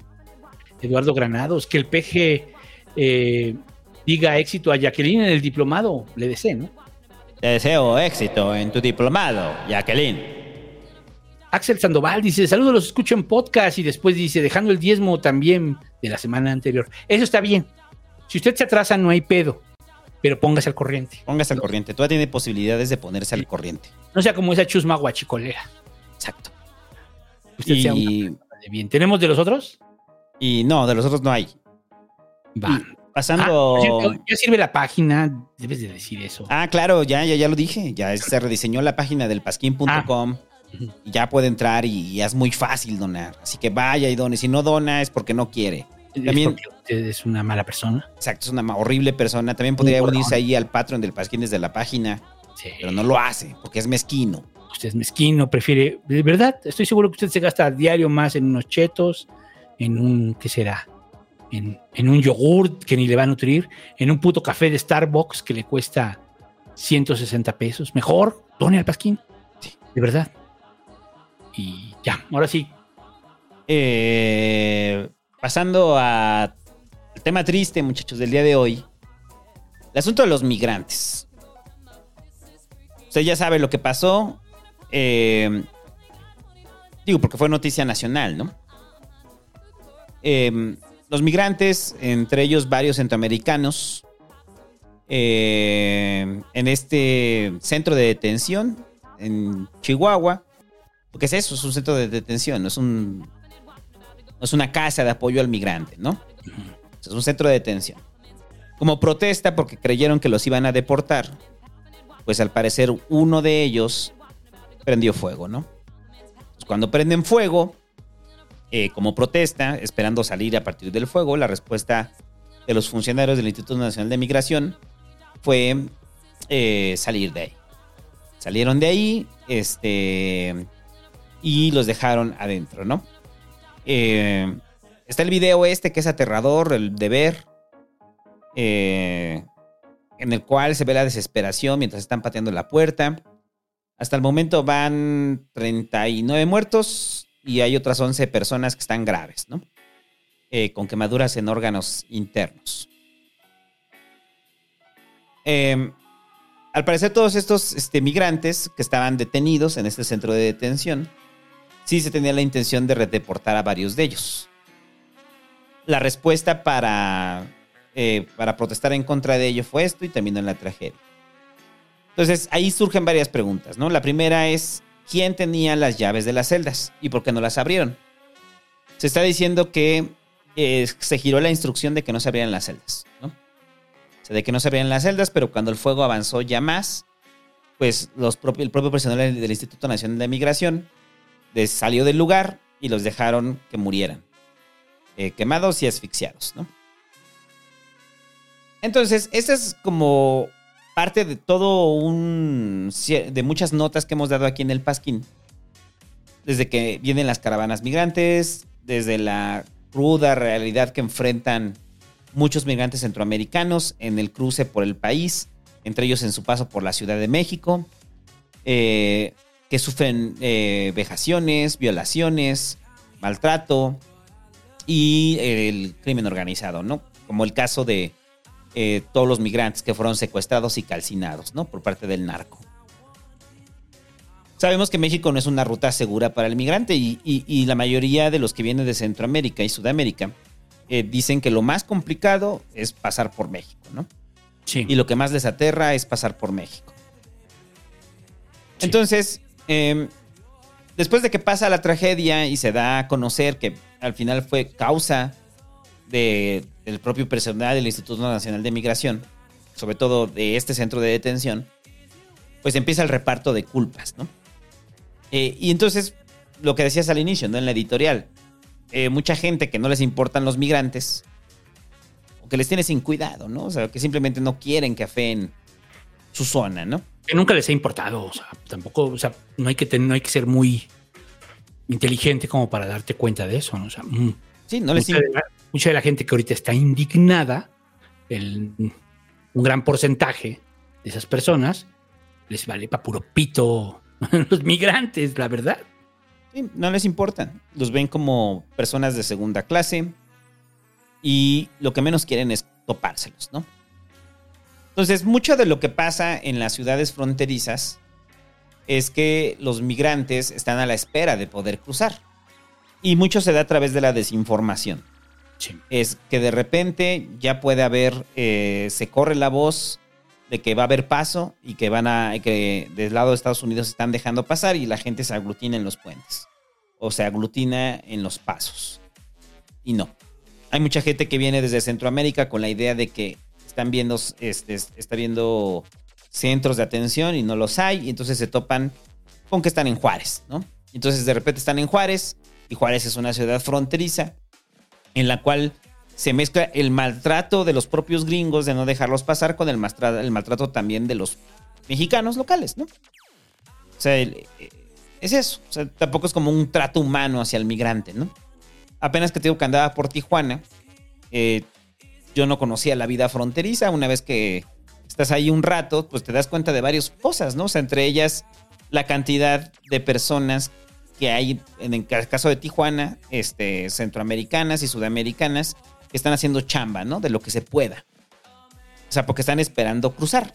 Generalmente ciudades como Juárez o como Tijuana son ciudades de mientras, ¿no? En lo que logro cruzar, en lo que se solucionan los papeles, porque recuerde después el, de la continuación del programa de Trump de Stay in México, bueno, el de Quédate en México, eh, pues ya no se regresan a muchos, a sus países, simplemente los regresan a los pasos fronterizos que son Juárez y son Tijuana, ¿no? Entonces, estos migrantes y esta tragedia, a lo que respondiendo a lo que preguntaban hace rato, de que si vuelve, eh, eh, que va a ser un golpe para la 4T, mm, no. Muchos decían que esto era como de la magnitud del ABC, ¿no? Para el gobierno de Calderón. Y, y creo que eso es lo terrible también, porque no es de la misma magnitud, porque son migrantes. Y porque son centroamericanos. Y porque son sudamericanos. Por eso no, es, no, no impacta. O sea, no impacta a esa magnitud. O sea, si tú ves quiénes se alarmaron por los migrantes, obviamente son los grupos defensores de derechos humanos, este, los activistas y la derecha. O sea, porque pe- empezaron a sacar raja política de esto, ¿no? O sea, como si les preocupara realmente el asunto migrante. ¿no? Que fuera Sí. algo que estuviera en su agenda, que fuera algo por lo que han trabajado. No. Deberían de ser una marcha. ¿Eh? Deberían hacer una marcha para que se resuelva el asunto migrante, ¿no? Mm. Y entonces, esta respuesta, eh, pues es, es oportunista, obviamente, ¿no? O sea, es, es notorio, ¿no?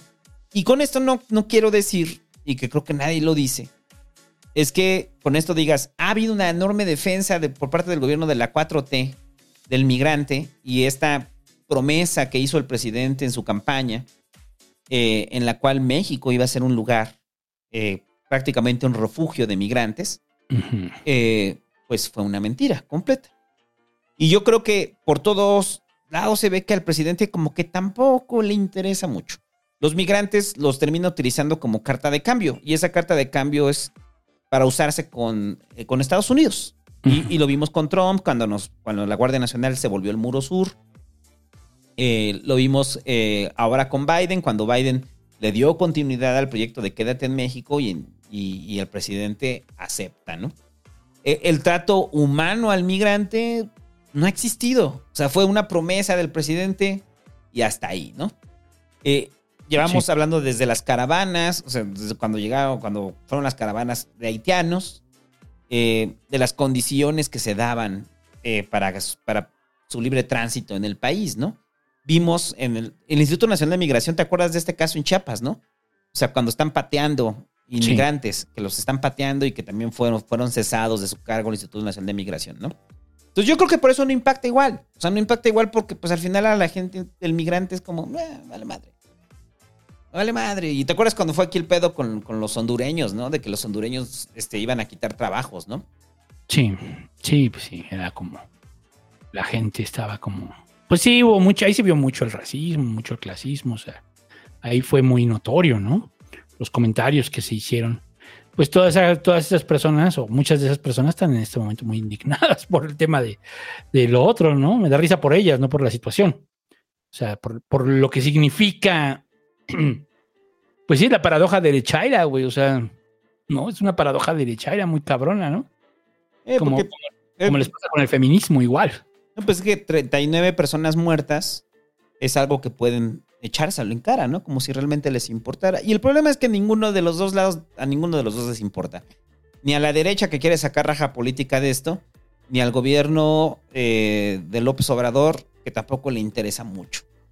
Pero Eh, yo creo que sí le pega a, a- a Marcelo y a, Ah, no, es, ahí, es donde, Gobernación, ¿no? Ahí yo creo que sí. ahí es donde viene la raja política de, veras. La raja política es la respuesta de Adán Augusto.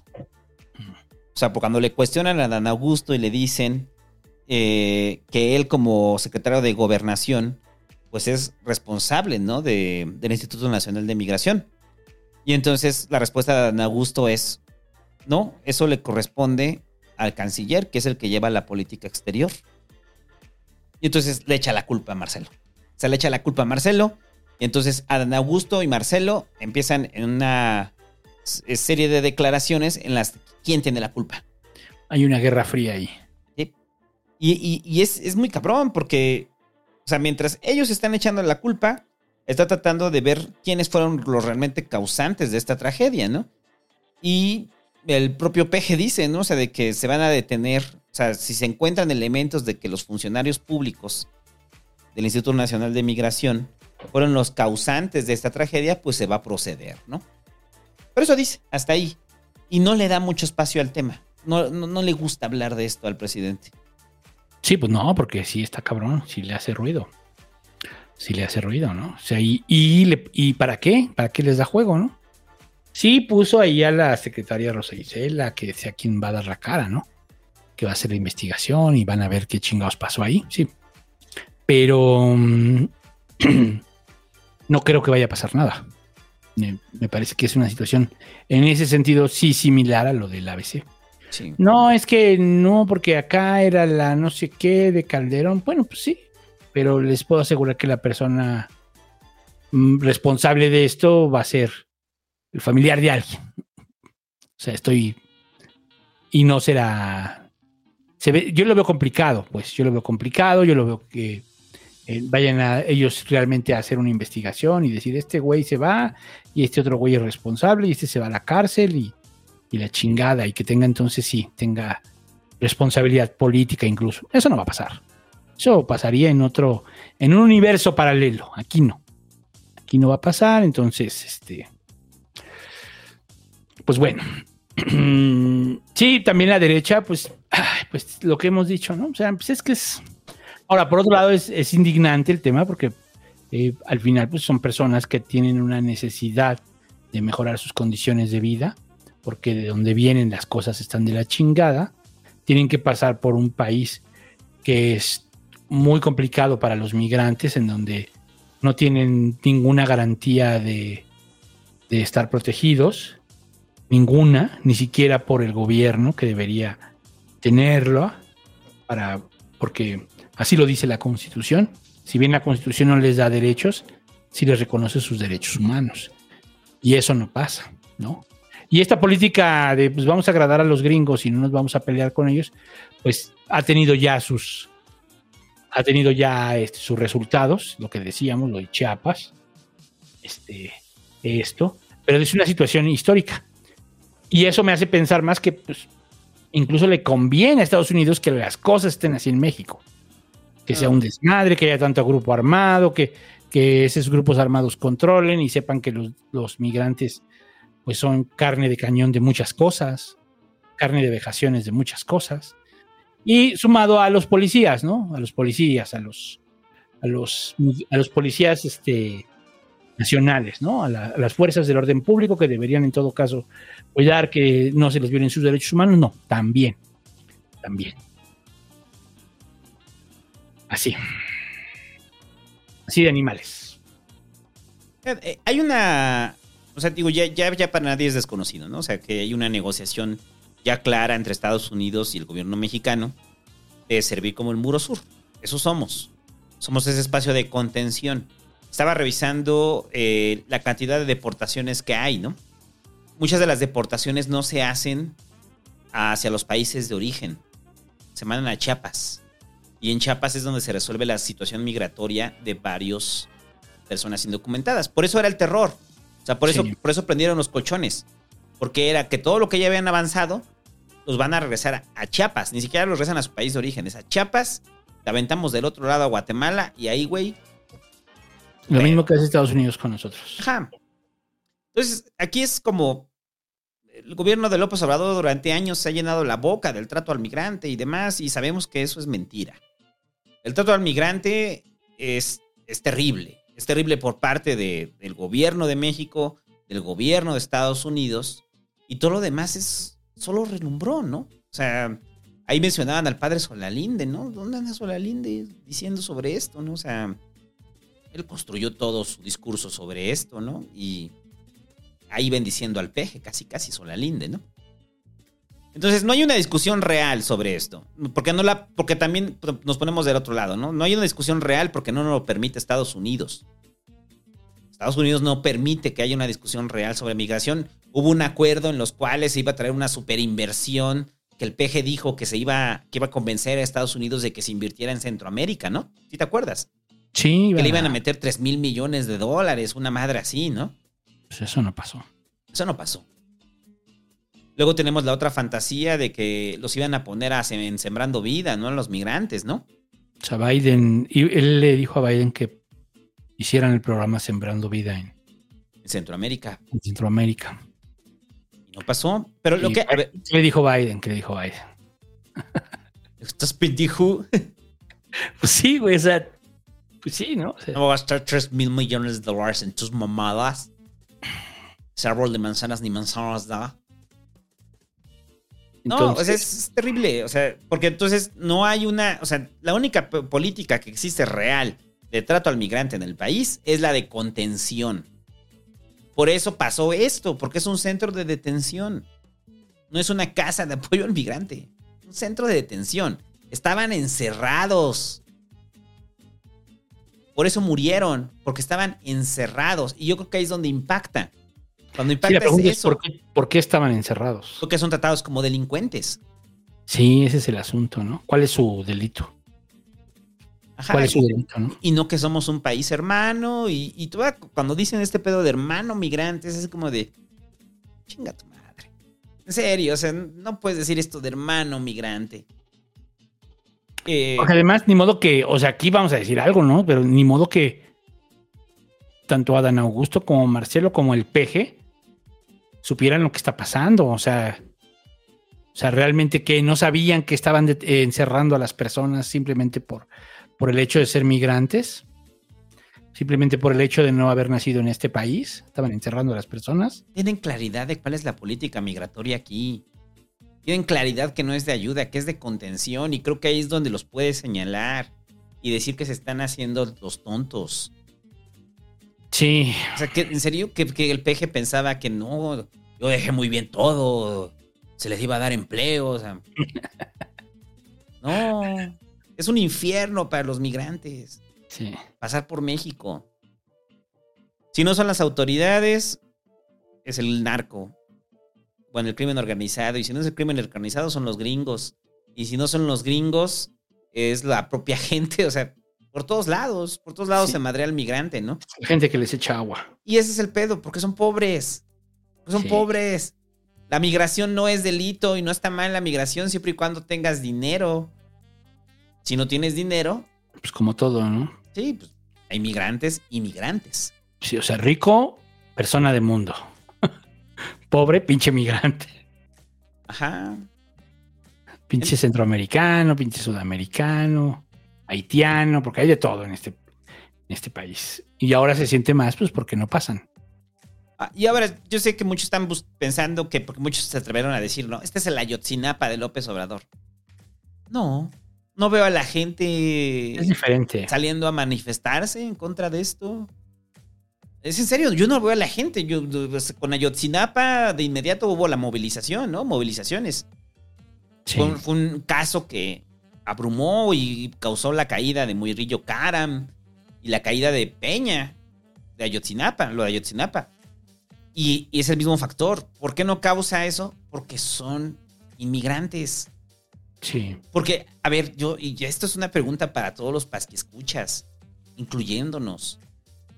realmente nos apura la situación migrante, nos preocupa, la vemos con, con ojos humanitarios.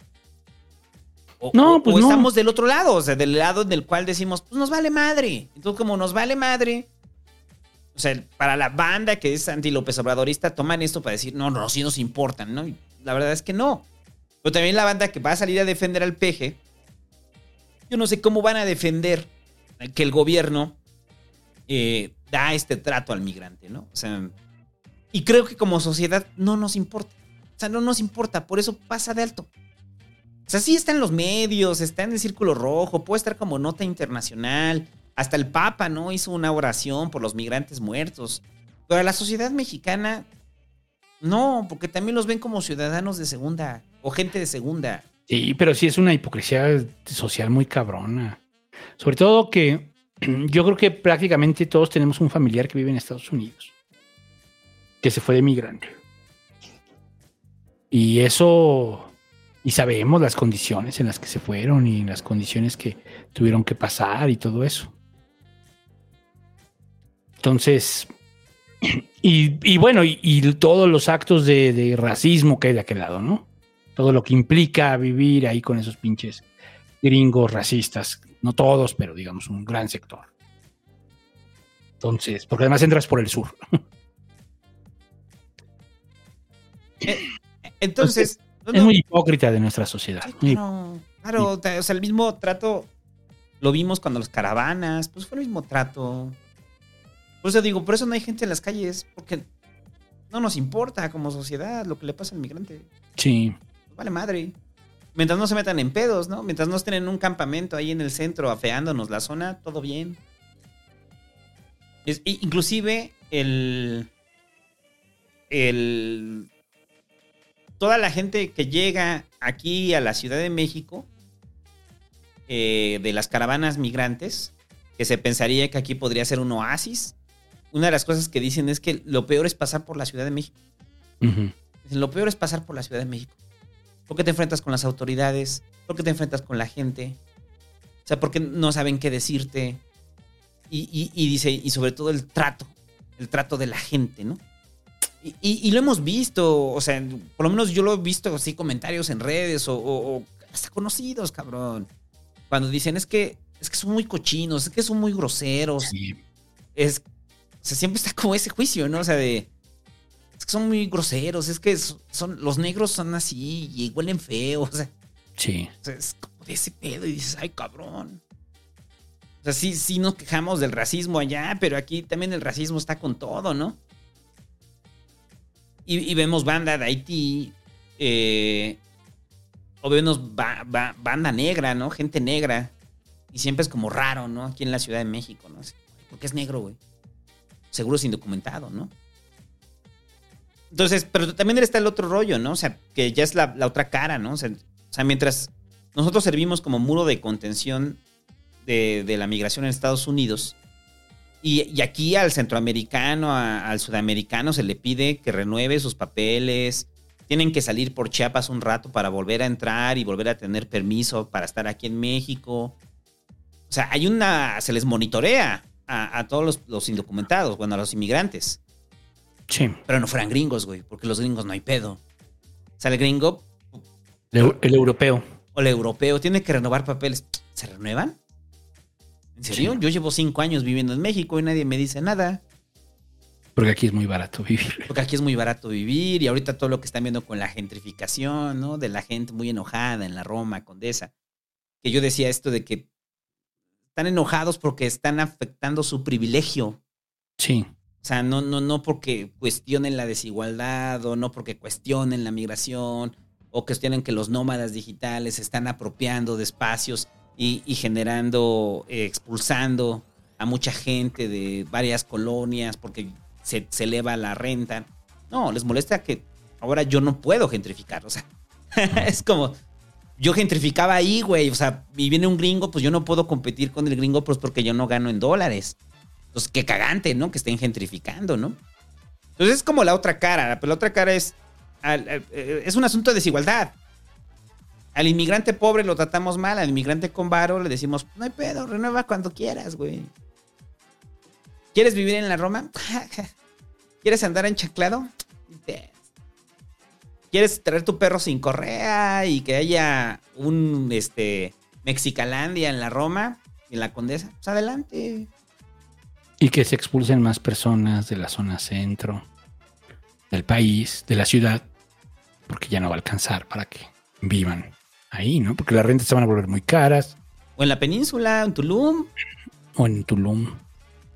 Ajá, Oaxaca, zona centro. Entonces, es como hablar del fenómeno migratorio. Hay que tener claro de que, que en este momento estamos hablando del fenómeno migratorio enfocado a los pobres, a los jodidos. Y los jodidos fueron los que se murieron quemados. Entonces yo creo que eso sí nos lleva como a pensar, ¿no? Como sociedad, eso de, ¿por qué no indignan? Pues porque somos insensibles frente a ellos, ¿no? Somos insensibles. Yo no veo una gran preocupación social por el tema. Entonces, aterrizándolo en el terreno político, ¿es el Ayotzinapa del PG? No. ¿Ponen aprietos a Marcelo y a Adán? Sí, yo creo que sí. Sí, Yo creo que sí les da un madrazo, ¿no? A los dos. Sí, sí les pega. Les pega a ellos. Y Claudia por ahí feliz en una esquina, ¿no? Hasta que se le vuelva a caer el metro, ¿no? Eso. Entonces, Pues, que se le cae, ¿no? O sea, se le cae a pedazos todos los días. O sea, ese también lo otro, ¿no? Claudia se le cae a pedazos el metro todos los días. Hay un recordatorio constante. Aún así, creo que ha sobrevivido a todo. Y creo que la solidez de sus fans es la que ha hecho que esté vigente. Y también, obviamente, la preferencia del presidente. ¿no? Es la que ha hecho que se vea siga, siga liderando las preferencias para ser candidata, al menos en Morena. Al menos en Morena. Sí. Y le, le conviene, ¿no? Entonces, cuando yo digo lo de raja política, hay raja política de este lado, del lado de Morena. Para ella. Ajá. Y hay raja él. política para Dan, echándole culpa para madrear a Marcelo. Sí. Hay raja política para la oposición. Y al final a todo el mundo le vale verga. Y estoy seguro que cuando regresemos de Semana Santa, esto ni tema va a ser. Sí, pues ustedes este, pregúntenos en dos semanas. A ver si alguien se acuerda. En dos, en dos programas. ¿Qué pasó con la investigación, no? ¿Qué pasó con el tema de los migrantes? Vamos a ver. Ajá. Sí. Y ya, bueno, ¿quieres agregar algo más? Este, no, no, pues, no, pues ya vamos al otro tema. Bueno, muy triste, pero, pues sí, nos va a valer ver. O sea, no nos va a interesar dentro de, o sea, en, en un mes no vamos a acordarnos de esto y es muy triste, cabrón. Es muy pinche triste. O sea, ustedes imagínense lo cabrón que tiene que ser, ya lo hemos dicho, pero imagínense lo cabrón que tiene que ser como para agarrar meter todo en una mochila, ya sea que vengas, eh, vengas solo, sola, o que traigas incluso a tus hijos. Y decir, vamos a ir a buscarle porque aquí no hay. Porque aquí ya no se puede, porque tenemos, somos perseguidos, porque hay mucha hambre, porque no hay empleo. O sea, los huevos que tiene que significar eso. El valor que tiene que significar eso, ¿no? Sí.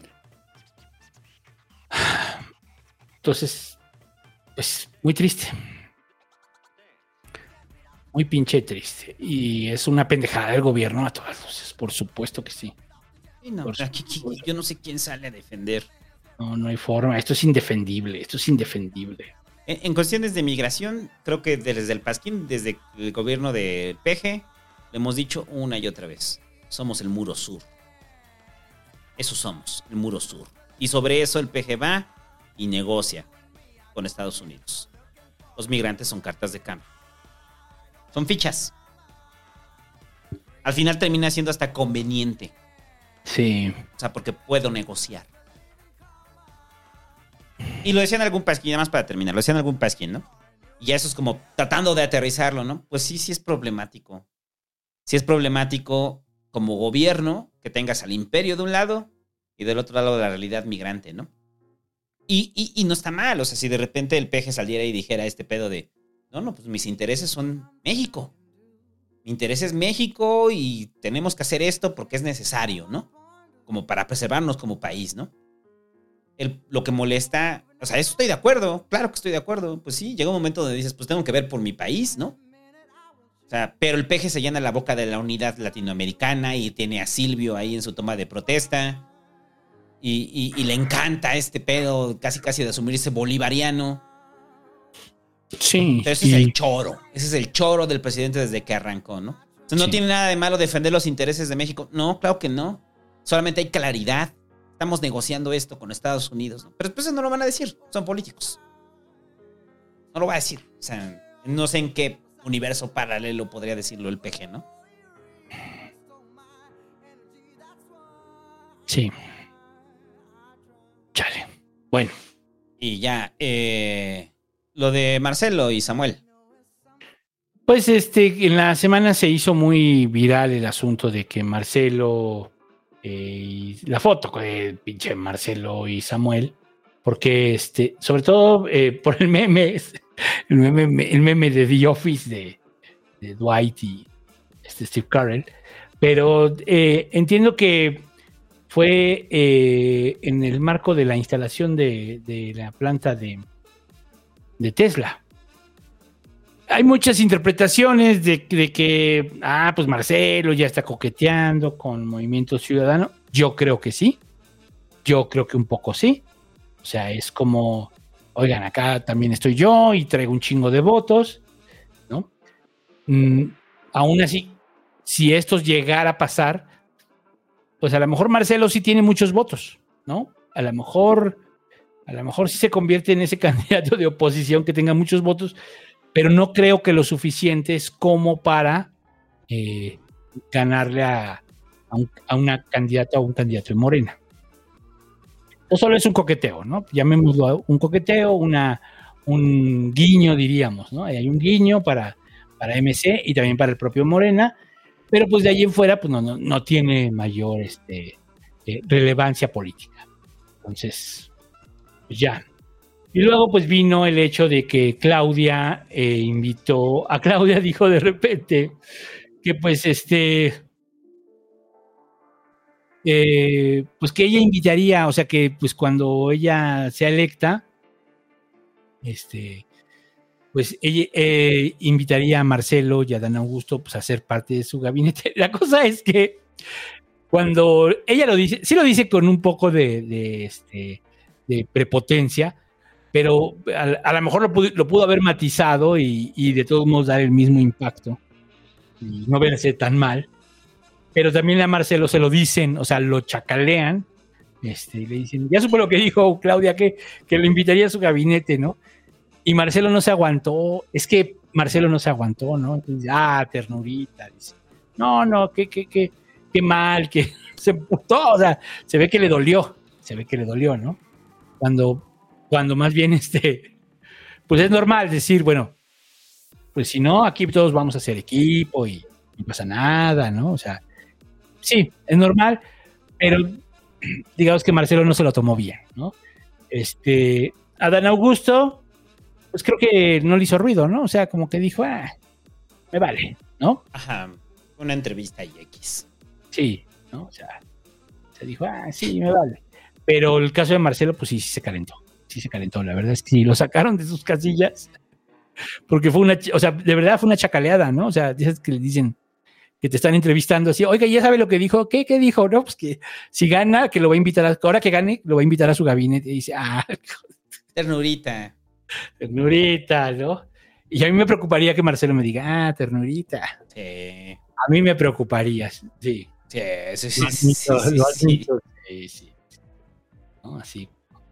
Porque en cualquier, porque ahorita pues Marcelo está puteado por este tema de, de, de los migrantes. En este momento sí trae el reflector. Ya se había dicho que las tareas de migración en buena medida las iba a llevar este Marcelo. Es cierto. También es cierto que se le regresaron facultades cuando llegó Adán Augusto. También es cierto. ¿no? Entonces, porque esto lo dijo quien la senadora Malu Micher, lo dijo. Malu Micher. Sí, ¿no? Ella es la que lo, la que lo, digamos, sale en defensa de Marcelo, ¿no? Ajá. Pues sí, pues es de su banda. Y tienen mucha banda, ¿eh? O sea, tampoco crean que son poquitos. Hay varios en Morena que son de Marcelo. Entonces, Ya tenemos una guerra fría ahí, eh, me parece, de, tan, con Adán Augusto y también con Claudia, ¿no? Muy cabroncita. Yo no creo que vayan a estar en el gabinete. ¿eh? o sea, los dos perdedores no creo que estén en el gabinete. una embajada como, como a este Echeverría en las Islas Fiji. Pues no creo, pero yo creo que sí, o sea, va a ser el Senado y a lo mejor a otro, pues sí, le va mal. Al otro sí, tal vez una embajada. A Marcelo le encantaría, ¿no? Una embajada, así que, ah, te vamos a dar la embajada de Francia. Ah, pues ya que, chingada madre. ¿No? Y ya, se va feliz. Eh, ya, ahí eh, hacer vida de embajador. Sí. Pero hoy por hoy, o sea, lo que dice Claudia de que lo voy a invitar es una realidad, ¿eh? Hoy por hoy, hoy, hoy. Sí, O claro. sea, si hoy fuera el sondeo, es Claudia. Pero pueden pasar muchas cosas, muchachos. Esto todavía no está cantado, esto todavía no está decidido, pueden pasar muchas cosas. Es lo que digo, o sea, en este momento, pero además considerando como entre morena, ¿no? Entiendo, es entre morena. Si fuera abierta, quién sabe. Sí. Y ya. ¿Qué ma- bueno, perdón, ¿y tú sí ves a Marcelo en MC? No, no por el momento. No por el momento. Tendría que ser como un brinco así muy cabrón, ¿no? O sea, tendría que ser una ruptura enorme que también permitiría que mucha banda de Marcelo se moviera hacia MC. ¿O no? ¿Él solo? ¿Él solo? No, no, no creo. No sé, no, No, no, lo varios- veo. Yo creo que sí, algunos irían con él, pero otros se quedarían en Morena. Ajá, pero no lo, no, no lo veo, ¿eh? En lo, inme- en lo inmediato ahorita no. O sea, Pero en algún momento frío, lo planteábamos, o sea, que sí podía ser una, un- algo que podría pasar. No causa pero, pero- pero no ganaría. O sea, yo creo que él sabría que no. Es lo mismo que, que Monreal hace el cálculo. Dice, no, No, ahorita vivir fuera del partido es. vivir- no, no fuera del partido, fuera del López Obradorismo. sí, vivir. Hace frío. Hace eh, frío, fuera del Hace frío fuera del López Obradorismo, sí. Hace mucho frío. Bueno. Este, pues ya. ¿Qué más? Eh, Ah, pues esto lo de la recesión, eso sí no vi. ¿Cuál es el pedo? Cuenta. eh, Banco Mundial alertó de una posible recesión económica global, que ya la vienen alertando desde hace un buen. Eh, y todo esto después de la caída del banco del Silicon Valley, que generó inestabilidad en los mercados, que, que no es un fenómeno de la banca en general, ¿eh? o sea, son pequeños bancos que también son producto del pánico, eh, como lo pasó con lo del Silicon Valley, que mucha banda empezó a sacar su dinero eh, y crasharon el banco, ¿no? Por falta de liquidez.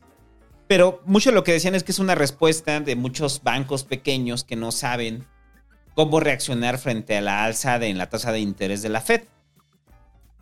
Y en el caso de Banco de México, eh, volvieron a subir la tasa de interés para paliar la inflación, porque lo que dicen es que aunque la inflación a nivel local está, no está creciendo tanto, a nivel global está creciendo, ¿no? Y se están dando, mira, lo, decíamos en algún momento, ¿no? O sea, de que la, la economía, este, los pronósticos económicos son igual que los pronósticos del clima, ¿no? Eh, pero sí hay como ciertos factores que te eh, hacen pensar que si bien no viene una crisis como la del 2008, sí viene una recesión global. Y son muchos factores, ¿no? Que ya hemos visto y hemos vivido varios de ellos, entre ellos la inflación. Sí. O sea, la inflación, o sea, cuando hablamos de la recesión económica global, no es de, no es algo que nos inventemos, ¿no? O sea, como de decir mañana va a llover. No es, ya ha estado lloviendo y entonces mañana o una de dos, o sigue lloviendo o hay un tormentón. Pero no se ve como un escenario donde deje de llover. Es lo mismo que pasa con la inflación. Si vemos que la tasa, las, aumentan las tasas de interés y la inflación se mantiene tanto en Estados Unidos como acá, y la inflación global está creciendo, pues habla de un proceso de recesión. ¿En, en qué magnitud va a ser esa recesión? No sabemos. Mientras tanto, Banco Mundial pues ya alertó, ¿no? Ya dijo que es posible que entremos en una recesión. La recesión la venimos pronosticando desde el año pasado, que no, no se entró tal cual en recesión, simplemente fue eh, la inflación que todavía se está tratando de controlar. Pero al parecer, o lo que están pronosticando es que este año puede haber recesión, ¿no? no de la magnitud, no de la magnitud eh, que, que- que se tiene, ¿no? Mientras tanto, el PG eh, ya salió a decir que no, que en lo económico estamos muy bien, que, que la recesión global casi casi no nos afecta.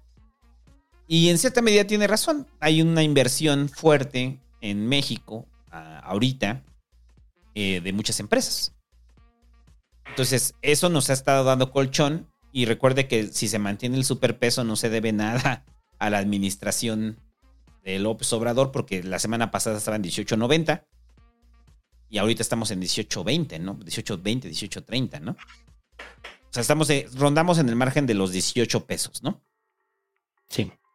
Entonces, ojalá no. O sea, pronosticar una recesión global, pues nadie se avienta a decirlo. ¿no? Hay, hay indicios. Pero, a mí- pero para mí de repente ya hay tantos indicios que sí es preocupante, ¿no? Que pueda pasar. Y al final si hay recesiones, cierre de empresas, pérdida de empleos, inflación. crisis. eh, ajá. La pinche crisis. Eso es lo que puede pasar hasta que el capitalismo se vuelva a reinventar. Con los horrores que eso conlleva, ¿no? Y usted siga teniendo un empleo miserable. Miserable. Sí, no se preocupe. Va a pasar de perder su empleo miserable a estar desempleado. Entonces, eh, para eso es cuando hablas de la informalidad también, ¿no? También impacta en la informalidad porque pues, ya no comes en la calle. Si usted tiene una taquería, ya la gente ya no va. Producto de la recesión económica. Pues sí, dices, pues no tengo empleo, me quedo a comer en casa. Ajá, entonces, eh, esperemos que no, pero si ya Banco Mundial lo alertó, o están hablando de ello, es que puede pasar. Y ya, eh, el incendio en Buenavista. Se incendió un predio en Buenavista y murieron dos personas. Y la respuesta de la alcaldesa Sandra Cuevas fue, ustedes estaban invadiendo, ¿no? Esa fue la respuesta, Sandra Cuevas. O sea, dijo, pues, pues, estaban invadiendo un predio, ¿no? No me extraña. Ustedes sabían, ¿no? O sea, y la confrontan, ¿no? O sea, la confrontan a Sandra Cuevas, los familiares que están habitando ese predio, y la confrontan con groserías y le dicen pinche vieja chismosa eh, y demás, ¿no?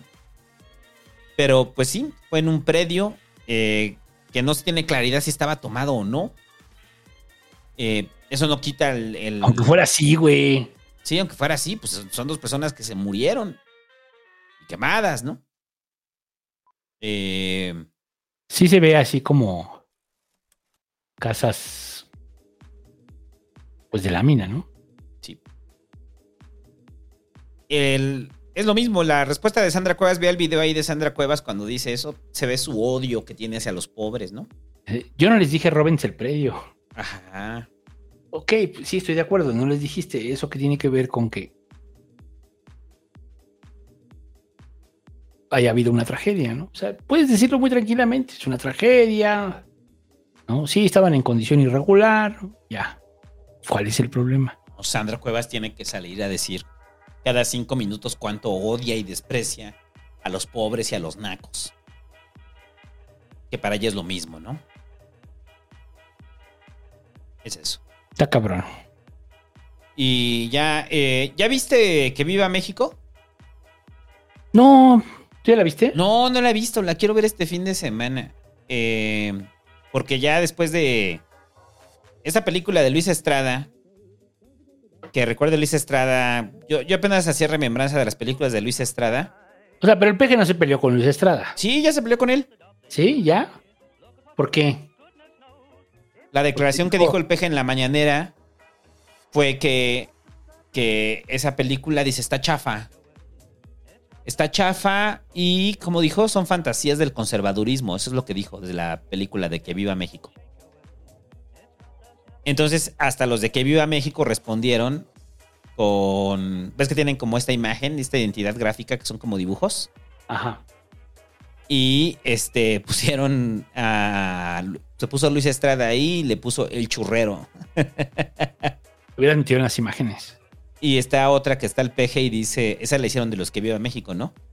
Dice Andrés Manuel López Obrador es el presidente y crítico de cine le puso abajo. O sea, ya están peleados. O sea, ya está peleado Luis Estrada, ¿no? Eh, a mí me gusta mucho solo una película de Luis Estrada.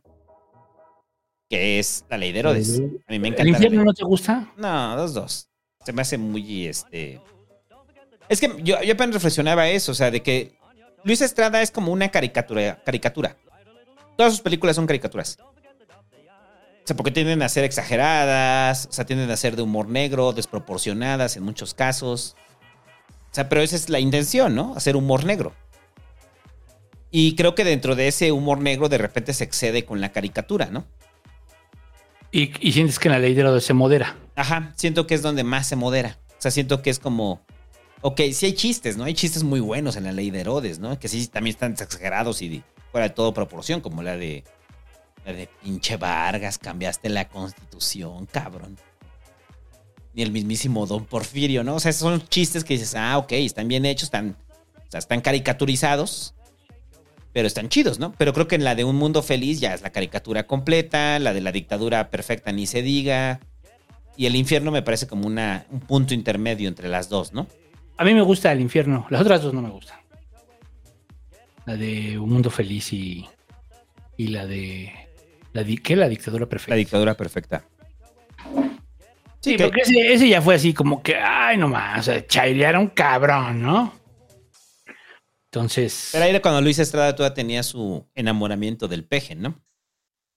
Pero pues es que lo que yo decía, o sea, es el, es el segundo director más chairo del siglo XXI. O sea, el primero es, el primero es Mandoki, obviamente. Ah, Sí, ¿no? Y el segundo es este Luis Estrada, ¿no? ¿Quién sería el tercero? ¿Hay alguno? No, Mandoki ya no, ¿sí? No Desde sé. que lo cacharon pidiendo varo, lo... Yo no sé si ha hecho algo Mandoki. Sí, no sé. Pero digo, en la 4T Mandoki era, o sea, rifaba, ¿no? En la 4T Mandoki rifaba. Creo que hasta estaba en Morena, cabrón. ¿No? Y después salió este video donde, este audio, donde están pidiendo dinero y como que ahí ya lo, lo marginaron. Entonces, bueno, pues el, el, este, el Führer no tiene su Goebbels. Entonces, bueno, sí sería Jesús, ¿verdad? Ah, Pigmenio. El Pigmenio es su Goebbels. Entonces, pues necesitan hacer películas para el régimen, ¿eh? O sea, porque si, ahí sí se han visto muy mal, muy lentos. Ya hubieran dicho, no mames, o sea, esto ya para que la cuatro días debería tener unas tres películas, güey. O sea, chingonas. así. Una sobre la vida del peje. Una sobre la vida del Interpretada peje. por Gael. Yo me lo imagino intentando actuar así para hablar. Entonces, no sé, hay que ver. Yo sí la quiero ver, la de que viva México. O sea, quiero ver, ¿no? O sea, y porque hasta en el tráiler se, o sea, deja claro que le va a pegar al peje, ¿no? Porque dice que no sabe que por decreto de nuestro presidente López Obrador ya se acabó la corrupción. Y tienen la foto ahí del peje colgado atrás, ¿no? Entonces el peje sí le emputó. Por eso dijo que es película chafa. Entonces ya está peleado con Luis Estrada, ¿no? Pues sí, pero ahora la van a ver los derechairos. O sea, Luis Estrada sabe que hay en la ira, hay buena audiencia. O sea, porque la, o sea, la dictadura perfecta fue así como nos vino esta película para los chairos, ¿no? Nos vino a comprobar todo el acuerdo de Televisa con el PRI y el candidato. ¿no? Esta película nos lo vino a comprobar. Mm, pues no sé, yo creo que lo mismo van a pensar ahorita los derechairos, ¿no? Ah, el peje no quiere que la veamos, hay que verla. Ajá. Bueno, son los que en general, ya sabes, pagan como el boleto. Sí, también. Esos pagan boleto.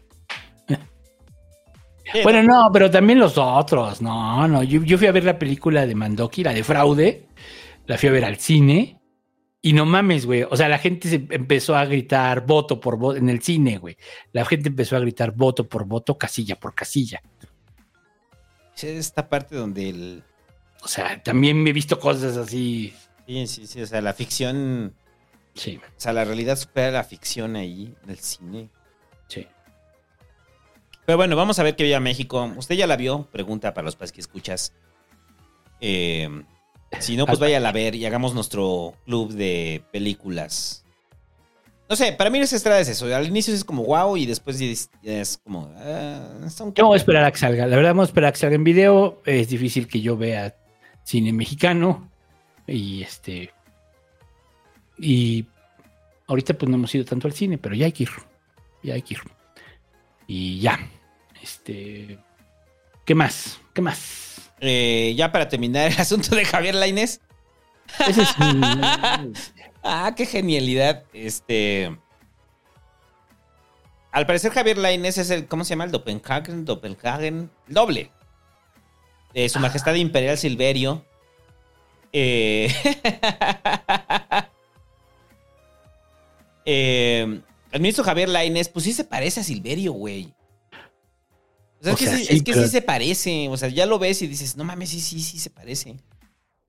Sí, pues otro papá travieso. Ajá. Y entonces lo- Nor- no es- se hizo más viral porque Noroña cayó, ¿no? O sea, Noroña cayó. Ah, pero ahí sí, o sea, mal, o sea, aunque sea para detestarlo, pero te falta barrio. ¿Cómo que no sabes quién es Silverio? O sea, o sea ahí sí no lo ñachaflaste, barrio, güey. O sea, Sí, o sea. Sí, ¿cómo no sabe quién es Silverio, no? Bueno, Sí, pero es que también sea, ya es grande Noroña, güey. O sea, ¿por qué tendría así, que saber güey. quién es Silverio? no, o sea, yo lo he visto dos veces y ya, güey. O sea, media canción, ¿no? Ya, ay, ya quita esto. O sea, así muy educadamente con toda la gente que le gusta, que bueno que le guste eso, pero yo no, ya. ¿no? Este, a mí me pasa así con Silverio, la verdad lo detesto. A mí sí me gusta Silverio. A mí sí me No, gusta. yo, yo lo detesto, lo detesto. Me Pero, mama Silverio. Ajá. pero sé quién es Silverio, güey. O sea, ¿qué te pasa, Noroña? Sí, como no sabes quién es Te Silverio. faltó o sea. barrio, te faltó barrio, pinche Noroña. Pero ahí te va lo que dice este Noroña. Lo que dijo Noroña fue. Dijo. Él les va, dijo. Francamente me parece deleznables este tipo de ataques. Hay que cuestionar su parcialidad, su nula ética, su inconsistencia jurídica y no lo que haga en el ámbito privado. y sale Silverio ahí en tanga, güey. Fumándose un porro. Con su muñequito. Con su muñequito, güey. Entonces ahí sale Noroña, bien alarmado porque el ministro Laines este, está en tanga Eh, roja, tienes ¿no? un muñequito de Silverio, güey. Silverio tiene la misma estabilidad mental que Sandra Cuevas, güey. Ah, pero a mí me logra algo que me, que me consta es que Silverio, pues es un personaje, güey. No, claro, y él no, y él no es un gobernante, o sea, no hay pedo. Ah, no hay pedo, pues ese güey es DJ y Silverio. O sea, imagínate que fuera gobernante, güey. Ah, no, no. Ha habido peores, como la Jean. Como la Jean. La Jean todavía era peor que Silverio. Como Eh, Zelensky, güey, como Zelensky. Ay, ay, ay, ay, ay, te van a llegar a todos los. Sus banderitas de Ucrania, sí, aparecen las banderitas de Ucrania por todos lados. Ajá. Pero bueno, este. Pride for Ucrania. Pero bueno, mal a Noroña por no saber quién es eh, su majestad imperial Sibel- Silverio. Eh, es más, vamos a poner ahorita a Silverio, nomás para terminar. Eh, y ya, güey, pero a mí sí me sorprende que el ministro Laines sí se parece un chingo a Silverio, güey. O sea, está cabrón, o sea, sí el parecido es encabronado, ¿eh? O sea, está muy cabrón. Entonces yo digo que pueden ser como que rolarse, ¿no? O sea, si un día no puede ir el ministro Laines a, a Bueno, la que Suprema llegue Corte, Silverio, güey, no llegue. Silverio. Y que llegue, y llegue y dije Silverio, a ver, pinche bola de, de aborígenes, vamos a votar, pendejos. Sí, sí, sí. Y que repente Silverio diga, me cago en tu pinche constitución, pendejo. Ándale, estaría chido ese así, pero mira, lo, lo puedo hacer. Ajá. Exacto. Que diga llegue Silverio y diga, la neta me cago en tu pinche constitución, pendejo. Puras pinches leyes pendejas. Suéltala, DJ. Se pone a bailar, güey, en la Suprema Corte en tanga así. ¡Yepa, yepa, yepa! No mames, le estamos dando tantas ideas a la Suprema Corte. Tendrían el mejor rating del mundo, güey. Silverio bailando ahí. y de repente dice la ministra Piña. Ministro, este, el ministro Lainez, le voy a pedir compostura. Es, ¡Cállate, aborigen! Güey. Imagina una llamada al final de la diciéndole a Silverio, oye, ¿cómo te fue? Todo bien. Tranquilo. Estuvo tranquilo. Estuvo tranquilo. Estuvo tranquilo, ya me voy, pinche trabajo aburrido que tienes, pendejo. Igual, alguien tuvo un papá travieso. Igual que en el caso de Edmundo Jacobo y Lorenzo Córdoba. Arnaldo Córdoba, no nos engañas. Suprema Corte lo queremos. Queremos que nos nombre directores de comunicación. Sí, güey, no mamen, güey. O Esos sea, güeyes- ¿quieren- ¿Qué quieren? ¿Leyes o audiencia? Así- así- Exacto, lo que tienen es audiencia. Las leyes que. ¿Qué es lo que quieren? ¿Leyes o audiencia? No, y de repente sale la ministra Piña. No, sí, audiencia. Da- da- degan- denle lo que tengan que darles. ¿sí? O sea, tráiganme ese tal. ¿Cómo se dice que se llama? Silverio. Ah, Silverio, sí, ¿no? El encuerado. Nada más no te manches, Santo, eh, por favor. Si no te vas a manchar mucho, ¿no? Pinches acá en YouTube viendo los medio millón de personas, ¿no? Y los Exacto. ministros así sonrojándose. Ay, cabrón. O sea, entonces ustedes decidan, Óxido Comunicación, o síganle pagando al, al que, al que le llevaba el TikTok a este. Saldívar. Ajá. Exacto. Nosotros llevaríamos a Silverio. Sí, o sea, hay niveles, ¿eh? Niveles. Güey, es cuando ya deseo que estuviéramos al nivel de, de John Oliver, de poder hacer esas madres para decirle a Silverio, oye, güey, vamos a hacer un sketch de la Suprema Corte, güey. La Por eso tenemos al juez Silverio en este momento. Echando para atrás el... No, en la tómbola. Silverio sacando la tómbola, güey. Ah, Pero bailando, güey. Ministro Laines, contrólese. Es que sí me lo imagino abriéndose la toga, güey, en calzones. el. Con sus botas tejas. Ahí está. Por eso, madre. comparta el pasquín para que podamos hacer ese tío- esos sueños que tenemos, muchachos. Exacto. O sea, sueños y ideas tenemos. Lo que nos falta es presupuesto. Y tiempo, porque pues también sí lo podríamos hacer nosotros. No, pero no para contratar a Silverio, ¿no? O sea, Ah, no, no, para contratar a Silverio. ¿Quién sabe? Y ya, eh, ya, ya, ¿algo más? No, nada más. Ya vámonos. Ya vámonos, el programa duró 3 horas 15. Te dije, va a durar 3 horitas. Programas cortos. Para nosotros ya programas cortos son de tres horas. O sea, recuerden, este programa nació siendo de una hora. Luego se convirtió en algo de 3 horas. Y luego Pasquigala, Ajá, y ahora ya el promedio es entre tres horas y tres horas y media. cuando está muy bueno, como la semana pasada fueron 4, ¿no? Ajá. Pero bueno, pues ya, vámonos. Últimos superchats. Último superchat, dice. mm, ah, ay, hay varios, güey. Mm, Lizzy dice. mm, Ah, este va a necesitar contexto. Dice: Patrón Santo y Tatabúo, dejando unos. eh, ¿Qué? Pechereques. Aunque sea para unos chetotis. Postdata, Santo, me duele la rodilla del sábado, pero no me arrepiento de nada. No, no, O no, sea, no, no, no, A ver, Liz, no, no digas esas cosas aquí, Liz. Este, no, es que andábamos este chaborruqueando. Ajá. Este, porque estuvo la noche de primavera el fin de semana. Ujú. Entonces anduvimos varios ahí del incendio del ciber, chaborruqueando. Este. Y estuvo el bailongo, güey. Es que estuvo la changa. ¿Sí viste que la changa llenó? Sí. Estuvo maravilloso, ¿eh? O sea, maravilloso, muchachos. O sea, no saben lo que es ver a la changa y ver y voltear que, que todo el pinche zócalo está hasta su madre. Todo es barrio. Todo es barrio, güey. O sea, estuvo bien Todo es chingón, barrio, ¿no? sí. Estuvo bien chingón. O sea, sí fue como una sensación muy chida de salir al zócalo y decir, el zócalo lo reventaron los sonideros. Y ahí estuvimos echando el cumbión loco. Y de la pendejada de Sandra Cuevas, lo que, lo que se convirtió en un festival de sonideros, güey, en el Zócalo. Ajá, entonces ya desde allí ya, yo ya tengo mi sueño de sonido pasquín, muchachos. Va a estar en algún momento el sonido pasquín. Porque el, el sonidito de cho, cho, cho, cho, chongo es maravilloso. Mira, dice JC Espíndola, Silverio hace bromas clasistas y racistas, no fuera por otro, porque delito. sí, por eso a mí no me gusta. Yo no he visto lo de las bromas. Yo nomás escucho su música. Luego dice, mm, bueno, ya. Eh, José Luis Romero dice, donando con lo que me ahorré al seguir el consejo del señor Búho de cancelar Netflix y mejor donar al Pasquín. Que Chávez opine de este Nick, de este hack anti-yankee. Este, pues, ¿qué será? Mm, hay que hackear a los yankees como sea posible. Y además nosotros no tenemos Netflix. Porque no tenemos internet.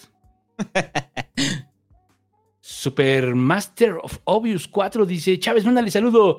Angélica Díaz, saludos.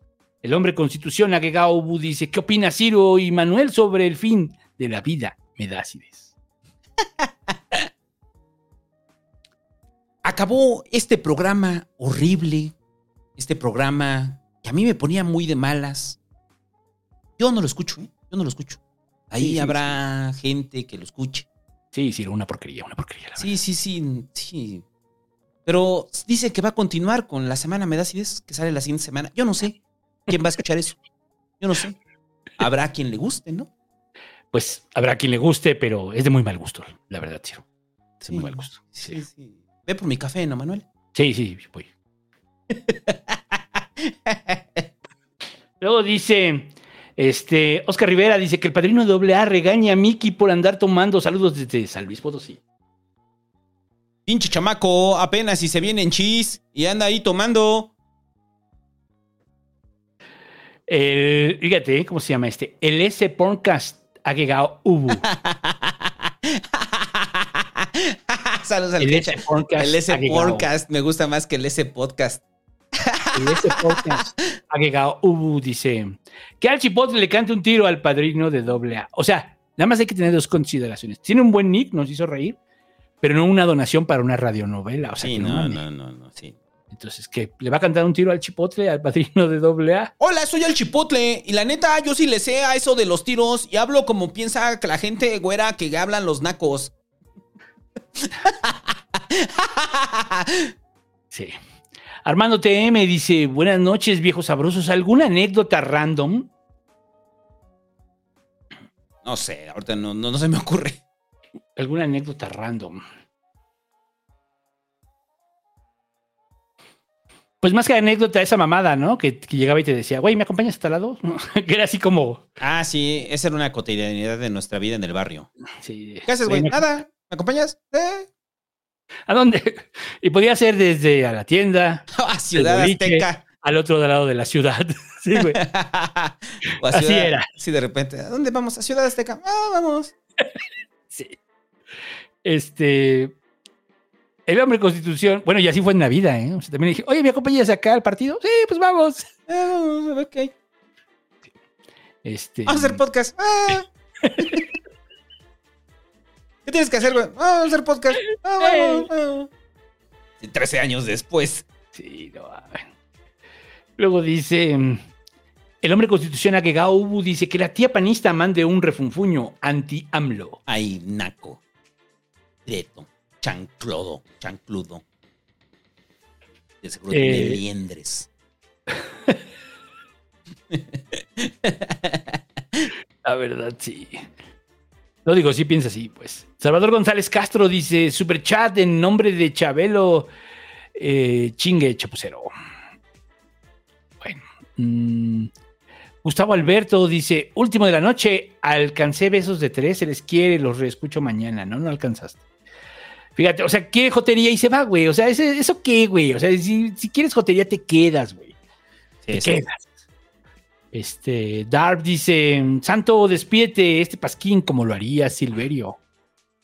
Este, ahorita, muchachos. Y Alan Eduardo Hernández Ramírez deja ahí su superchat y no veo que comente y no, no comentó y ya.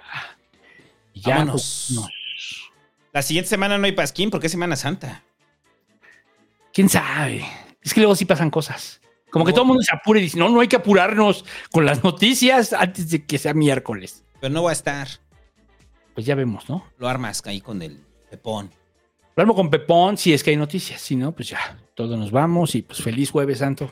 A huevo, te lo tengo que decir cada Ah, puto año. otro año que voy a librar el chiste de Feliz Otro Jueves Santo. año, por favor, todos, todos el jueves santo, ya saben. O sea, el próximo jueves, mándenle al santo feliz jueves santo.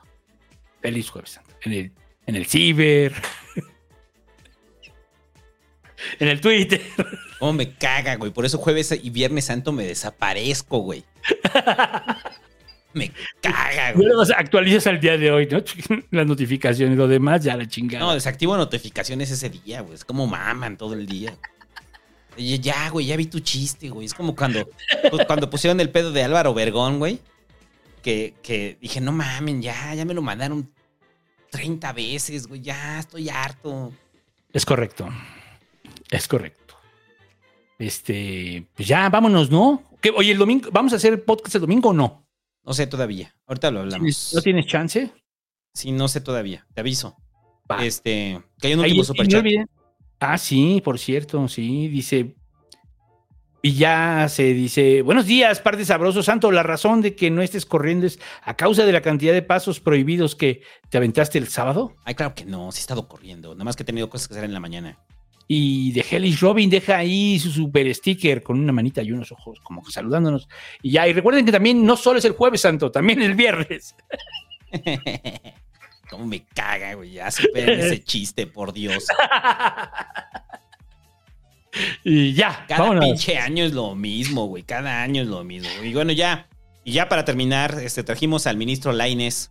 Eso. Para que nos lea el artículo 7 de la Constitución, para que se la aprendan, muchachos. Ministro, el artículo 7, por favor. Con gusto, aborigen. Ahora sí, hijos de su puta madre. Vamos a bailar, aborígenes. ¡Yepa, yepa, yepa! Artículo 7. Es involia- inviolable la libertad de difundir opiniones, información e ideas a través de cualquier medio. No se puede restringir este derecho por vías o medios indirectos, pendejos, tales como el abuso de controles oficiales o particulares, de papel para periódicos de frecuencias radioeléctricas o de enseres y aparatos usados en la difusión de información o por cualquier de otros medios pinches estúpidos y tecnologías de la información y comunicación encaminados a impedir la transmisión y circulación de ideas y opiniones. Ninguna ley ni autoridad puede establecer la previa censura como los pinches aborígenes que censuran. ¡Bailen perros! ¡Bailen perros! Nos vemos la siguiente semana.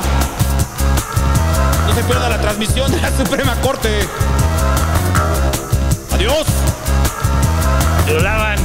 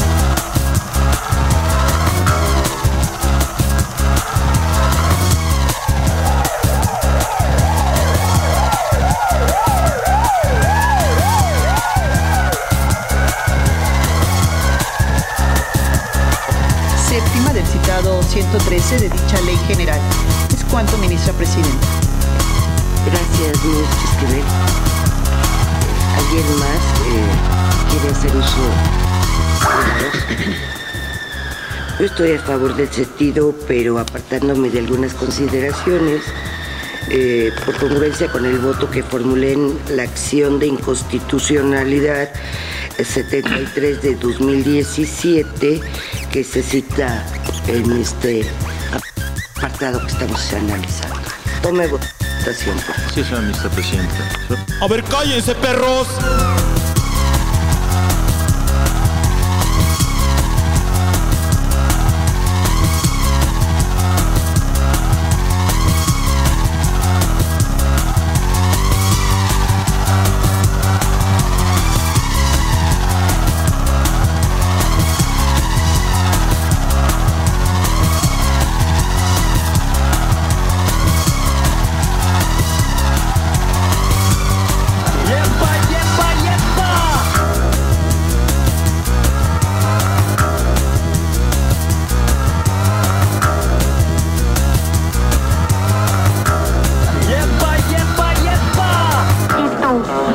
¿No